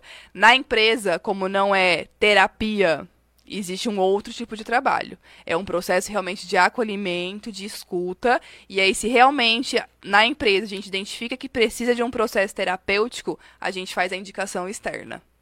Então, Você ó, não atende terapeuticamente os seus consultorados, consultorandos. Não, dentro da empresa não é terapia. A gente pode escutar, acolher, fazer o acolhimento, fazer esse atendimento emergencial e aí depois a gente faz os encaminhamentos. Tem um serviço dentro desse plantão psicológico que é o acolhimento qualificado, que é um atendimento que não é terapêutico, mas que vai estar relacionado de novo com as emoções e que vai dar um direcionamento para a pessoa para ela procurar uma ajuda mais adequada, mas aí fora da empresa. Entendi. Algumas empresas maiores disponibilizam profissionais e pagam os profissionais da psicologia para os seus funcionários. Mas aí é externo, empresas maiores. Se tem Unimed, dentro da Unimed nós temos Sim. psicólogos, então tem esses convênios. Ou paga metade, ou paga a consulta toda. Então vai depender muito de cada empresa. Mas dentro da empresa não existe terapia. Não existe esse trabalho terapêutico. É fora do nosso código de ética. Entendi. Um negócio que eu fiquei louco. Nossa, Unimed. Ah, entrei até com vários, vários reclamações, não reclamei aqui. Precisa de que um É um médico problema, me indique isso, pra eu ir no isso, psicólogo. Isso. Eu preciso primeiro convencer um médico que nem sempre é legal, né? Isso. Tem muito médico, olha, que aí eu tenho que convencer ele e sentar lá e falar, me dá só um encaminhamento. Só faz isso. Não quero nem olhar mais pra sua cara. Gente, que babado isso, hein? O do Borogodó. Mas. É, ex- infelizmente. Isso é um preconceito também, Isso é um não? preconceito. Que a gente não tem. As pessoas não têm autonomia para ir em busca desse profissional, entendeu? Então, infelizmente. Numa das empresas que eu atendo, temos médicos do trabalho dentro da empresa e a empresa mesmo já solicita para o médico do trabalho encaminhamento, então o funcionário tem fácil acesso Ah, a menos- esse sentido. Porque realmente é um. Aí pega a ficha imposto, aí passa em fi- fila, Nossa. é um transtorno só para você pegar uma carta para ser atendido. Infelizmente. Gente do céu, e. e Você que tá na ponta ali, tanto com o gestor quanto com o colaborador, deles, existe também um preconceito assim, tipo, quando você chega pra exercer o seu trabalho ali dentro, por mais que não seja clínico, existe um certo preconceito assim, ih, mãe, psicólogo, tipo assim, e dentro da clínica em si, ah, ou mesmo com eles, vendo às vezes ah, alguns casos que podem ser encaminhados para para clínica, né, para fora. Existe um preconceito em, em, ah, nesse sentido? Pô, não tô, não tô louco, né? Não tô doido? Existe isso muito ainda? Tem diminuído, mas algumas pessoas ainda são resistentes. Mas quando chega nesse extremo de ser atendido por algum profissional dentro da empresa, a pessoa realmente ela vai buscar ajuda. Então ela vai ser encaminhada. E lógico nós temos recursos públicos também de encaminhamento. Então é possível, dentro dos postos de saúde em Itápolis, todos têm psicólogo, nós temos o CAPES aqui em Itápolis, que também atende, tem psiquiatra, tem psicólogo, em Ibitinga também, que é a nossa região, também tem, Borborema. Então todos nós temos recursos também para fazer esses encaminhamentos pelas empresas. Só que aí depende dos outros órgãos também de fazer esse acolhimento e esse retorno. E as pessoas, assim. Existe um consentimento de divisão entre psicólogo e psiquiatra das pessoas em si? Elas entendem, por exemplo, que você não vai me passar um Rivotril e, e, e- e- e- eu não vou na psiquiatra às vezes para ficar lá uma hora para entender o perfil ah, psicológico meu. É, isso, porque o- muito do preconceito vem dessa, né? Da falta de conhecimento. É, psicólogo, psiquiatra, tudo pra louco, né? E não Sim. sei o quê. Mas não, na verdade nenhum é pra louco especificamente, né? Mas ah, ah, ah, as pessoas conseguem detectar, assim, na, na sua base, assim, de, de, de atendimentos, há essa, essa clareza do seu público? Eu ainda recebo em consultório pessoas que acham que eu vou prescrever remédio. Porque, infelizmente, como eu disse, tem psicólogos e psicólogos. Temos psicólogos na cidade e na região que prescrevem remédios. Não prescrevem de receitar, mas indicam, é, mandam passar em farmácia para pegar e fazem uns absurdos que a gente sabe que acontece. E, infelizmente, por favor, quem estiver escutando, o psicólogo não dá remédio. Nós não temos autorização para dar remédio e nem podemos fazer isso. Mas tem psicólogos e psicólogos, correto? A minha noiva, ela fazia psicologia. Hum. E você não acredita que me passaram um remédio pra ela? Ela chegou assim, ó. Ela tava indo na, na parte da ética profissional. Isso. Então ainda temos isso. E aí o que acontece, né? Falando um pouquinho de psiquiatra e psicólogo. O psiquiatra ele vai resolver assim, né? O problema da pessoa. Por exemplo, numa crise de pânico. Deu remédio, aquela sensação acabou. Mas o que vai desencadear a crise, a causa da crise, isso quem vai trabalhar é um processo terapêutico. É dentro do processo de terapia. Então eu sempre falo que o trabalho é em conjunto. Não é todo mundo que vai precisar de remédio, mas todo mundo deveria fazer um processo terapêutico alguma vez na vida, até para autoconhecimento. Então, para realmente se descobrir, se conhecer, aprofundar em algumas questões, não precisa ter problema, mas vai realmente para fazer um processo de autoconhecimento. Mas são situações diferentes. Então, nós precisamos do psiquiatra, sim, mas também do trabalho terapêutico. E um complementa o outro. Mas a nível imediato, Eliseu, as pessoas buscam muito mais o alívio imediato. Falando em alívio imediato, quarta-feira, doutora Meirielle, tô aí. Ah. É, psiquiatra. Eu vou, vamos ver se vou diminuir a dose. Parceiraça, doutora Merliele, de É. todos os nossos eventos, sim. Gente, ela é um amor. Nossa, que, que pessoa incrível. Ah, eu. Não, tem tempo já que eu tô. Que eu vou. Né, que eu passei por momentos. é, conturbadíssimos, assim. a- a, a ponto de. A, a, é, síndrome do pânico, que fala que dá aquele Sim. Shazam, assim, né? Aí a, eu fiz bastante acompanhamento com a Aline Pavan. Pavan? Acho que é Pavan. ah, e a Merielle. Nossa, mas nem comparação. Não é nem o mesmo Eliseu que vos fala. Nossa, completamente. Essa semana eu tava meio ansioso. Estou meio ansioso. Semana passada, essa semana, fiz um curso fora, então fiquei meio ansioso. Nossa senhora, mas fazia tempo que eu não ficava ansioso. E assim, como não sinto saudade de ficar ansioso. Meu Deus do céu. Eu vi uma comparação. A Aline tinha me feito essa comparação numa consulta. ah, e eu vi essa semana no Reels da vida, né? A gente vai passando o dedo. E aí eu vi aquela comparação no sentido de que o, o, o- o- nossos ancestrais, quando se deparavam com um leão, ah, havia essa descarga né, de adrenalina. Uhum. Ou para você lutar, ou para você correr, né? E hoje ah, ah, tem descargas de adrenalina que acontecem, mas não tem o leão, nem para você lutar, nem para você fugir, e o nosso corpo dá aquele boom, assim, né? E que loucura que é ver quanto a isso na prática, na assim, é horrível, mas é uma loucura assim, né? Você sentir isso acontecendo e estar na pele desse lado, né, dessa explosão. E assim, dentro das empresas, dentro da própria vida clínica, isso é comum Sim. as pessoas chegarem a esse ponto, porque eu tinha muito preconceito, confesso. Cheguei a esse ponto por teimosia, viu? Não foi por Pela crise. não acordei num belo dia e de repente me deu uma crise de ansiedade. Não.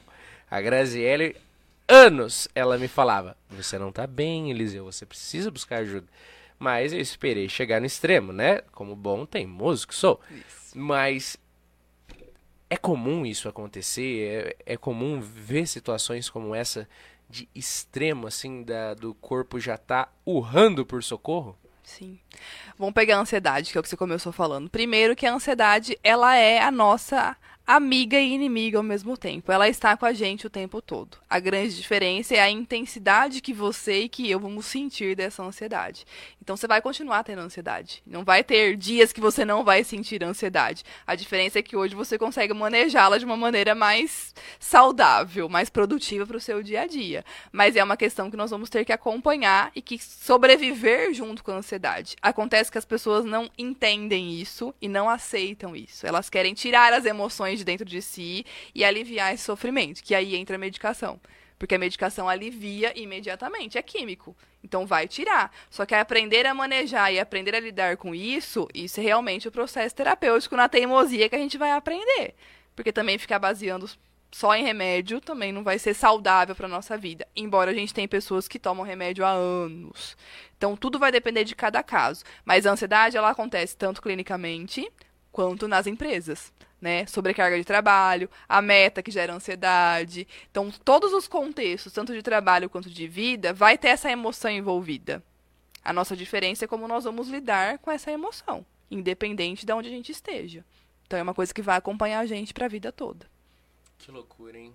E como você disse, as pessoas só chegam no limite, infelizmente, para procurar ajuda. Que aí é numa crise de pânico, numa crise de ansiedade. Quantas pessoas, só perguntar no hospital, chegam lá com crises, achando que vão morrer, que vão infartar, Sério? porque o coração está disparado, porque teve uma sensação de quase morte, e na verdade é uma crise de ansiedade. Só que, infelizmente, também nem todos os profissionais encaminham para o tratamento correto para realmente a pessoa entender que isso é normal, que ela não acontece só com ela, que ela não é um bicho estranho porque ela está sentindo tudo aquilo, que isso acontece com outras pessoas. Então aí entra o tratamento, o conhecimento, que eu sempre falo que empodera muitas pessoas. Você conhecer as, as, as sensações, conhecer as emoções. Isso E- traz mais tranquilidade. E o corpo dá sinais, né? Sim. Ele vai avisando. Sim. Vai avisando, vai avisando. Em tempos de tecnologia, como você disse, a gente é contaminado o tempo todo. É dopamina o tempo todo, é estímulo o tempo todo em rede social, você vai só rolando o dedo, é estímulo de prazer o tempo todo. E aí você acostuma o seu cérebro também a entrar nesse processo. E isso no trabalho, essa questão interfere também, porque assim, você tá sempre ali recebendo estímulo, estímulo, estímulo, e muitas das vezes o trabalho é algo monótono, né? Sim. Tem diversas funções, desde a área administrativa até a área industrial, que são monótonas, detém de uma de uma ah, de um negócio assim que você não vai descobrir a- as curas das doenças do mundo a cada assim é todo dia pegar aquela folha fazer aquele mesmo procedimento. Os funcionários em si os colaboradores às vezes dá um tilt assim na, na cabeça também por, por esse mundo externo digamos assim? Porque não sabem lidar com frustração. Então o mundo tá tão prazeroso, é tudo tão fácil, tão rápido, tão gostoso, que a hora que chega no trabalho que tem algum empecilho, algum desafio, eles não sabem lidar com frustração. E aí entra vários problemas. Ou pedem demissão, ou começam a tomar advertência por algum procedimento que fizeram errado, erros, erro de dinheiro, erro de programa, erro de qualquer coisa que vai comprometendo aí todo o processo. E não é muito louco assim, porque perdão, eu tenho 23, como eu disse. E eu tenho contato com gerações bem mais jovens e e gerações um pouco mais velhas, até a idade do Pelota. O Pelota tá é, você tá com 28, Pelota? Isso, 28. Assim, são as gerações que eu mais tenho contato, digamos assim, né? Até uns 18, 19, eu tenho bastante contato. E eu percebo que tá vindo. a- as gerações vêm cada vez mais ah, frustradas, mais ah, ah, doloridas, mais feridas, mais. A gente precisa ter uma certa cautela até no que fala. E assim. Isso não é uma grande problemática? Problema sério isso. Porque a vida de trabalho não é só isso. Então, a vida de trabalho que eu sei, ah, assim, ah, é, é claro, é muito bom, é muito satisfatório, é prazeroso, mas é uma desgraça, assim.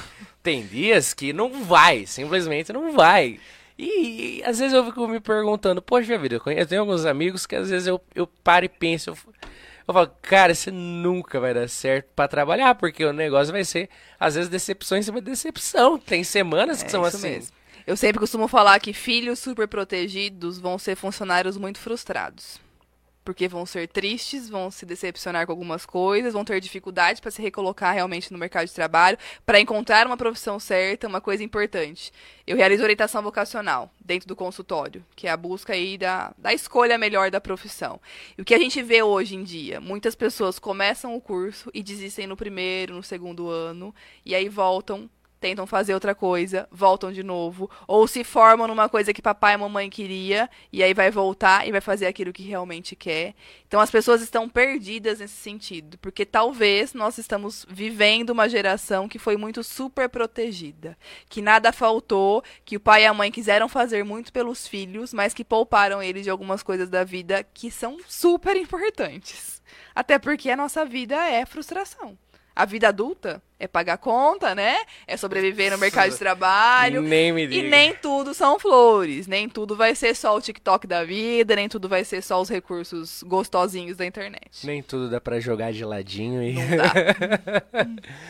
Há quem o diga, ao filósofo que o diga que a vida é dor e sofrimento, não é mesmo? Afinal. Mas também não, é boa, não né? Não temos. Reco... É, não, isso é, com certeza. Afinal, sem ela também a gente não, não, não, não, não aproveitaríamos, Sim. né? Não tem muita coisa boa na vida. Mas tem dessa, então, de assim, você ter. ah, Não digo um dom, talvez, mas assim, você ter uma certa vocação, assim, para tal profissão, para tal área. O ser humano realmente tem, assim, eh, essa, esse caminho que pode ser mais vantajoso para ele? Sim, porque a gente avalia o perfil desde a adolescência. Então Hum. tem instrumentos, de novo a gente volta nos testes e instrumentos dentro da psicologia que amparam a gente, que dão um direcionamento para as questões vocacionais. A questão de aptidão, a questão de perfil. Não que vai dar uma profissão, porque isso teste vocacional nenhum pode dar. Não vai dar, ah, faça isso ou faça aquilo. Ah, não é assim Não. que a banda toca, Indica então. caminhos, indica Entendi. uma área, indica várias profissões dentro daquela área, porque hoje em dia tem muito, né? Nossa. Muito, muito, muito. Muitas novas que muita gente a gente nem conhece, que só estão ainda nas particulares. Muito curso que não vai mais existir, que as profissões estão mudando muito. Muitas profissões que vão entrar é, daqui 10 anos, daqui 20 anos, que a gente ainda não conhece. Então muda muito. Então as pessoas também têm aquela ideia de antigamente, né? Se forma, você vai trabalhar a vida inteira com aquilo. Hoje não existe mais. A pessoa às vezes se forma, mas ela tem várias profissões e várias funções e não só aquela da formação. Que é um preconceito dos mais velhos. Eu tenho um, um medo, assim, eu tenho. Nossa, eu não fiz faculdade. O curso superior eu não fiz. E tem dois pontos muito importantes que me levaram a não fazer. Nossa, mas muito importante. O primeiro é a ideia de ter que. Como se fosse eu estou fadado a trabalhar nisso o resto da minha vida. Isso. Eu não quero isso. Eu não quero estar fadado a fazer. É que nem essa semana mesmo. Eu tava. Eu, eu tava com a, com a Grazi, aí eu falei pra ela, putz, a gente tá com casamento marcado pro ano que vem, pra metade do ano que vem. Aí eu falei pra ela, cara, vamos. A gente quer muito ter filhos, né? A gente quer ter uma família que Deus mandar que venham, né? E enquanto a gente tiver condições, aí eu falei pra ela, pô, vamos abandonar, pedir a conta e sair. Assim, eu sei, pô, a Graziella, eu brinco com ela, vende até a mãe se deixar. Mas a Graziella é uma vendedora nata. E eu me comunico bem. Eu sei que eu me comunico bem, eu falo bem. E eu me viro nos 30, assim, onde me soltar eu sei que eu vou me virar. E a Grazi vende bem. Eu falei, vamos sair? Assim, vamos.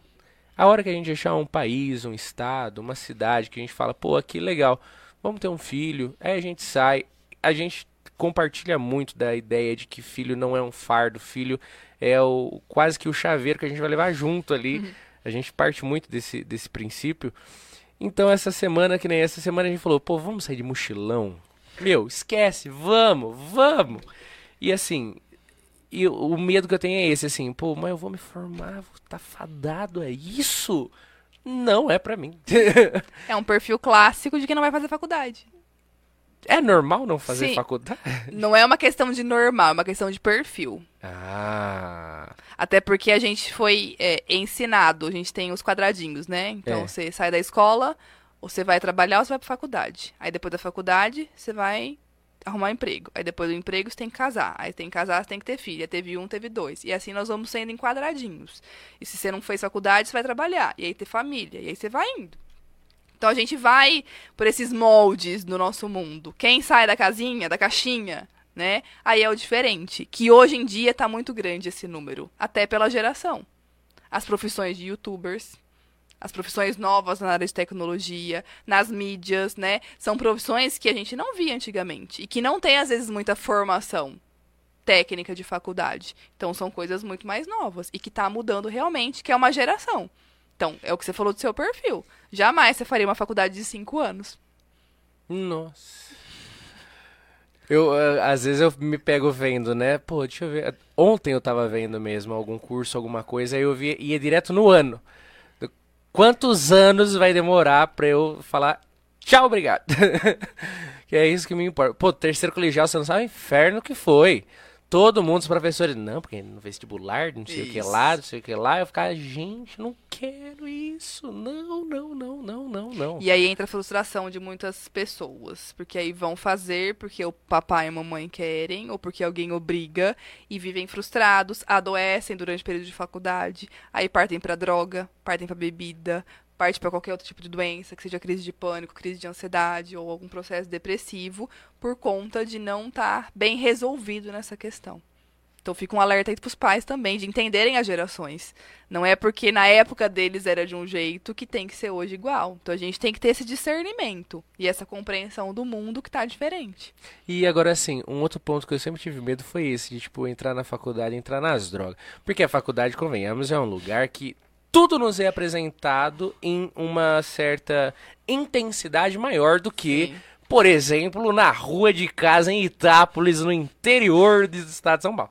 E é, é, é, claro que na faculdade, muitas das vezes, assim, é claro, a gente tem a Facita aqui, uma faculdade excelente, que tem excelentes professores, inclusive, uhum. mas que, assim, às vezes aqui não tem todos os cursos. Eu vou fazer um curso, eu vou ter que ir pelo Sim. menos para Araraquara, Jabuticabal, alguma coisa assim. Já vou ter uma, uma, um contato muito maior com pessoas de cidades maiores e assim, coisas são apresentadas. Aí eu já é o segundo ponto que você me pegou. A faculdade. Eu sei que as instituições não estão mais tão bem preparadas.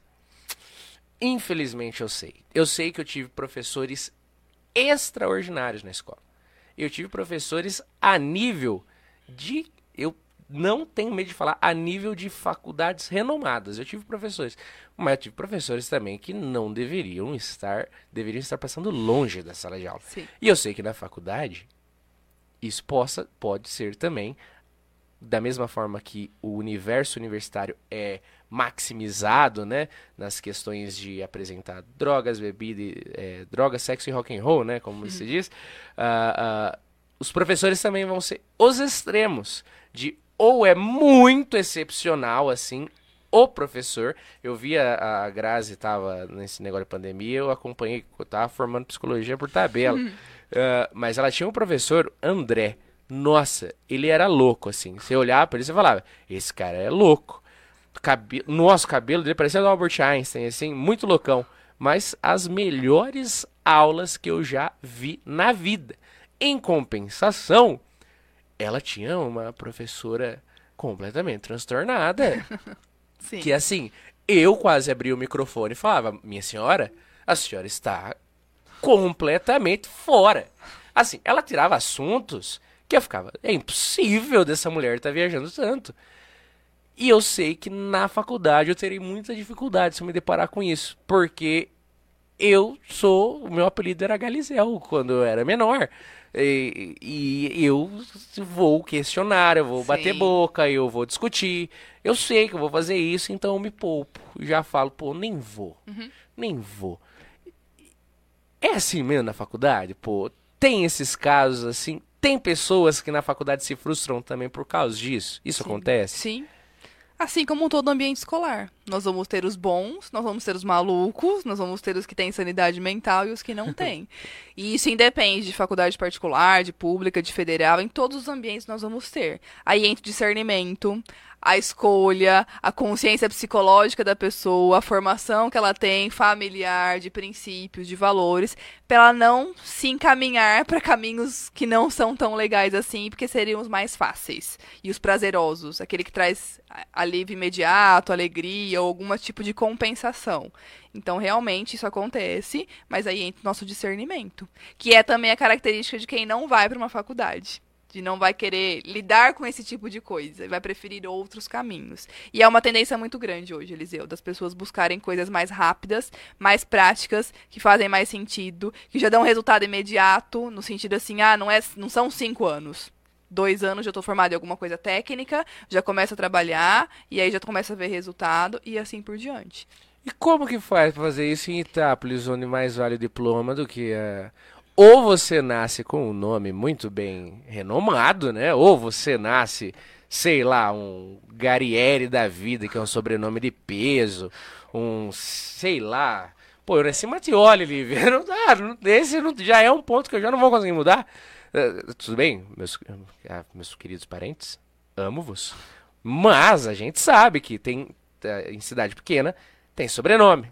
Infelizmente. A pergunta não é onde você estudou, às vezes, é você é filho de quem? Sim. E assim, isso é um ponto de Itápolis, e o outro ponto é, se você não é filho de quem, você é. Ah, você é formado em quê?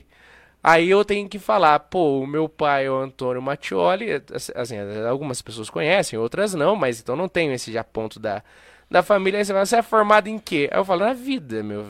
Que é isso, é a vida que me formou.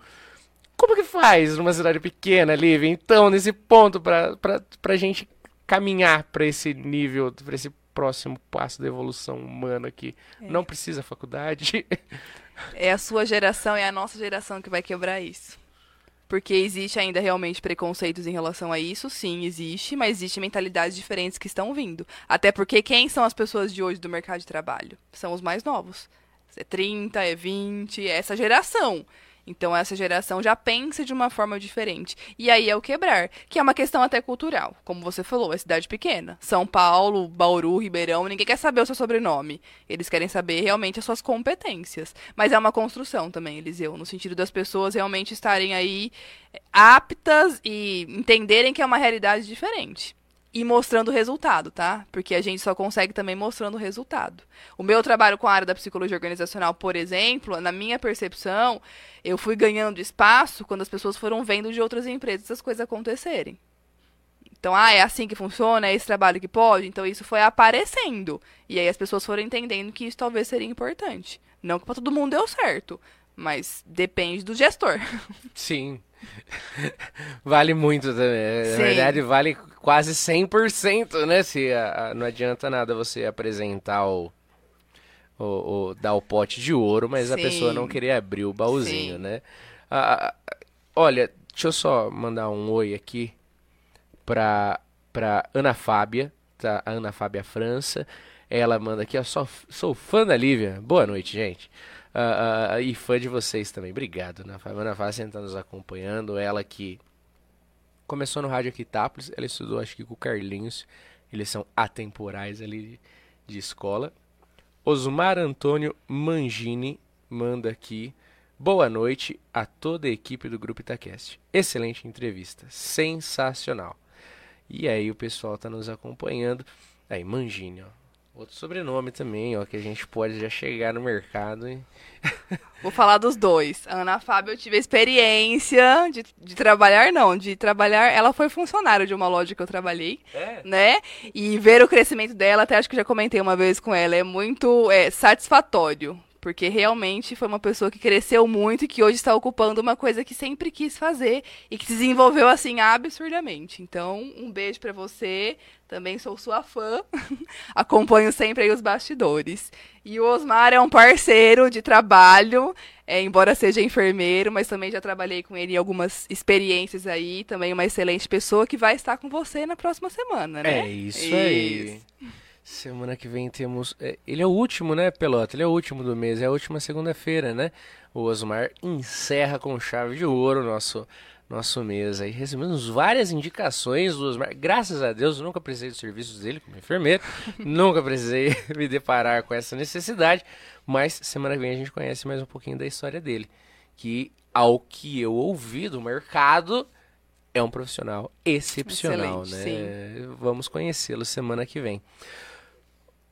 Olha, nisso tudo que você faz, esse serviço que você presta, ah, hoje, tipo, você co- comentou lá, né? No começo, Ibitinga te, abri- te abriu a primeira porta mais para essa área.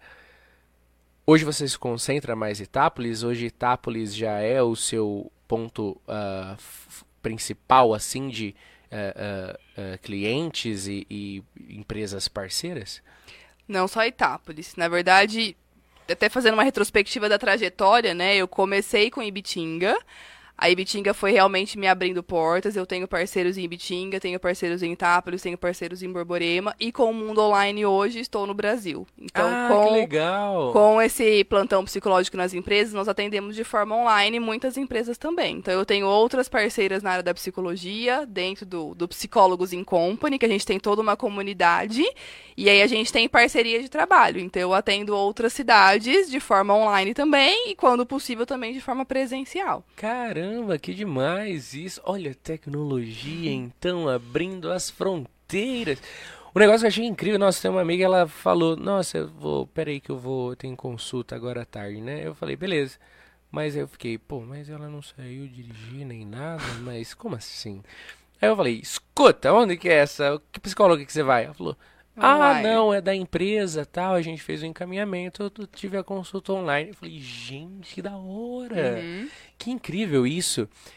E é, essa tendência pegou? pegou e vai pegar. Cada vez mais. Até pela facilidade, é, pelo custo. Muitos treinamentos também são online. Então é muito mais fácil a gente não se deslocar e não ter esse custo de deslocamento do que você passar numa tela e todo mundo numa empresa está lá no mesmo local. Então tem o seu lado positivo. Lógico que isso não substitui o presencial. Tem Sim. coisas que a gente só faz no presencial. Mas o mundo online ampliou muitas coisas. E com o recurso de tecnologia, é como se a gente estivesse frente a frente. Sim. Então facilita muito. Então realmente ampliou muito o repertório. Dá pra fazer muita coisa via internet. Que legal, que bacana isso. E aqui Itápolis, hoje, você já acha que, assim, já há um consentimento maior quanto às necessidades ah, de um cuidado com o humano que está ali na empresa? Já, você já sente isso? Pela uma necessidade, sim. Pela necessidade. Aí vai pela necessidade. Mas ainda a gente tem muitas lojas em Itápolis, que a maioria ainda é loja, que quebra muita cabeça com o funcionário. E que estão muito teimosos aí em relação a muitas coisas. Então realmente é uma questão mais cultural. E estamos aí para mudar esses, esses, esses, esses moldes culturais, né? Cabe a nós agora, né? Nossa. Ai, é muita coisa, viu, pra mudar, viu, Lívia? Às vezes dá desespero a hora que eu paro pra pensar. Mas é um caminho sem volta. Não tem como não mudar. Não tem como não evoluir. Eu sempre brinco com meus alunos também que a única certeza que a gente tem é que as coisas vão mudar. Então, eles estão se formando. Daqui cinco anos, o que eles aprenderam na faculdade, às vezes vai ter que reaprender de novo. Então, ele te- tá sempre se atualizando, não tem jeito. Pô, só na sua área agora, com a tecnologia que você já falou, poxa vida, já é uma puta atualização, pô. Sim, Na faculdade vocês não aprendem, nenhuma faculdade, nenhuma profissão aprende a como fazer o atendimento online com equipamentos, etc, com o que for, com o que quer que seja, né? sim. Que bacana isso. E deixa eu fazer uma pergunta. Aqui na Facita, você leciona que, eh, que matéria? Como que é? Como funciona isso? Eu dou atualmente, eu estou dando aula para área de administração na parte de recursos humanos, então administração de recursos humanos, é uma outra disciplina que chama cultura organizacional. E nesse semestre especificamente para o pessoal de pedagogia, eu dei uma disciplina polêmica de sexualidade e identidade de gênero para a área da, da pedagogia. Nossa, que legal. Foi uma experiência muito positiva, muito bacana. Que legal. E tudo isso aqui na Facita. Sim. Que bacana isso. E Faz quanto, assim, faz quanto tempo que você tá, faz parte do corpo é, é docente? Corpo fala, né? docente. Né? Da Facita, acho que uns cinco anos. Mas desde que eu me formei, eu dei aula para estética, curso de estética, curso de tech segurança do trabalho e é os dois. Técnico de segurança do trabalho e para técnico de enfermagem uma temporada também. E aí depois entrei Nossa. na Facita. Que bacana. E você se formou onde? Eu não perguntei onde. da, da... em Bauru, na USC. Na USC? Que hoje é o Sagrado Coração, sim. Que legal, que bacana. Poxa vida. E uma última coisa eu não perguntei também. Você é itapolitana? Sim. Daqui? Sim. Da, da Gema, né? É carioca da Gema. Você é daqui mesmo, Sim, então. Que demais. Itápolis, que demais. Mesmo. Que legal ver você, itapolitana, se manter em Itápolis e proporcionar essa mudança de, de, de cultura, de mentalidade e tudo mais para uma evolução muito maior e mais rápida e mais saudável das empresas e também empresários e colaboradores. Muito legal isso, viu? Muito legal. É um mesmo. trabalho de formiguinha, né? Mas é aquilo que me dá prazer, é aquilo que me dá vontade de continuar. Eu sempre falo que a gente dá para ser feliz trabalhando. Então eu sempre busco isso nas pessoas, nos treinamentos, tudo que eu faço, para que as pessoas encontrem realmente a felicidade. Ninguém é obrigado a trabalhar com o que não gosta. E hoje nós temos muitas opções para escolher de diversas formas. Que incrível. Bem, terminamos aqui, mas eu vou ter que depois ter que pedir uma avaliação, uma análise profissional para ver essa questão do, da formação, ver se não vou mesmo fazer faculdade, ver os caminhos aí que vão se abrir. Volta, fiquei curioso. Agora vou ter que me aprofundar mais nisso, porque agora como entre aspas empresário é, ou gestor, né? Nossa, como a água. Qualquer pessoa pode procurar isso, viu, Eliseu? Não precisa estar dentro da empresa. É, dá a, pra. Dá, pode... você procura um profissional que faça isso, que é o que eu falei de análise de perfil comportamental, que é o que eu faço no consultório. A gente faz avaliação, a gente, eu, eu enquanto psicóloga, dou feedback para a pessoa e a gente conversa a respeito do perfil. Então, se a empresa, se quem está nos escutando não tem isso no seu local de trabalho, você pode procurar um profissional que faça esse trabalho externo. E aí vai realmente te encaminhar. Não é um processo de orientação vocacional, porque o processo ele tem uma média de sessões, né? Não é uma vez, não é um teste, mas é um teste que vai te dar o seu perfil. E aí, a partir daquele perfil, você pode trabalhar várias questões, pode fazer um plano de trabalho, enfim, pode fazer muitas coisas. Então, todo mundo pode ter acesso. Não precisa ter isso na empresa. Que legal. Olha só, muito bacana isso, hein? Você aí que está aí na dúvida, como eu sempre tive desde o meu segundo colegial, não sofra, não sofra tanto pelo menos diminui um pouquinho esse sofrimento aí, que a vida já tem muita coisa Sim. que a gente vai sofrer. Você que ainda nem entrou no mercado de trabalho, talvez. Então, se tem essa possibilidade, recorra, recorra porque é bom, né?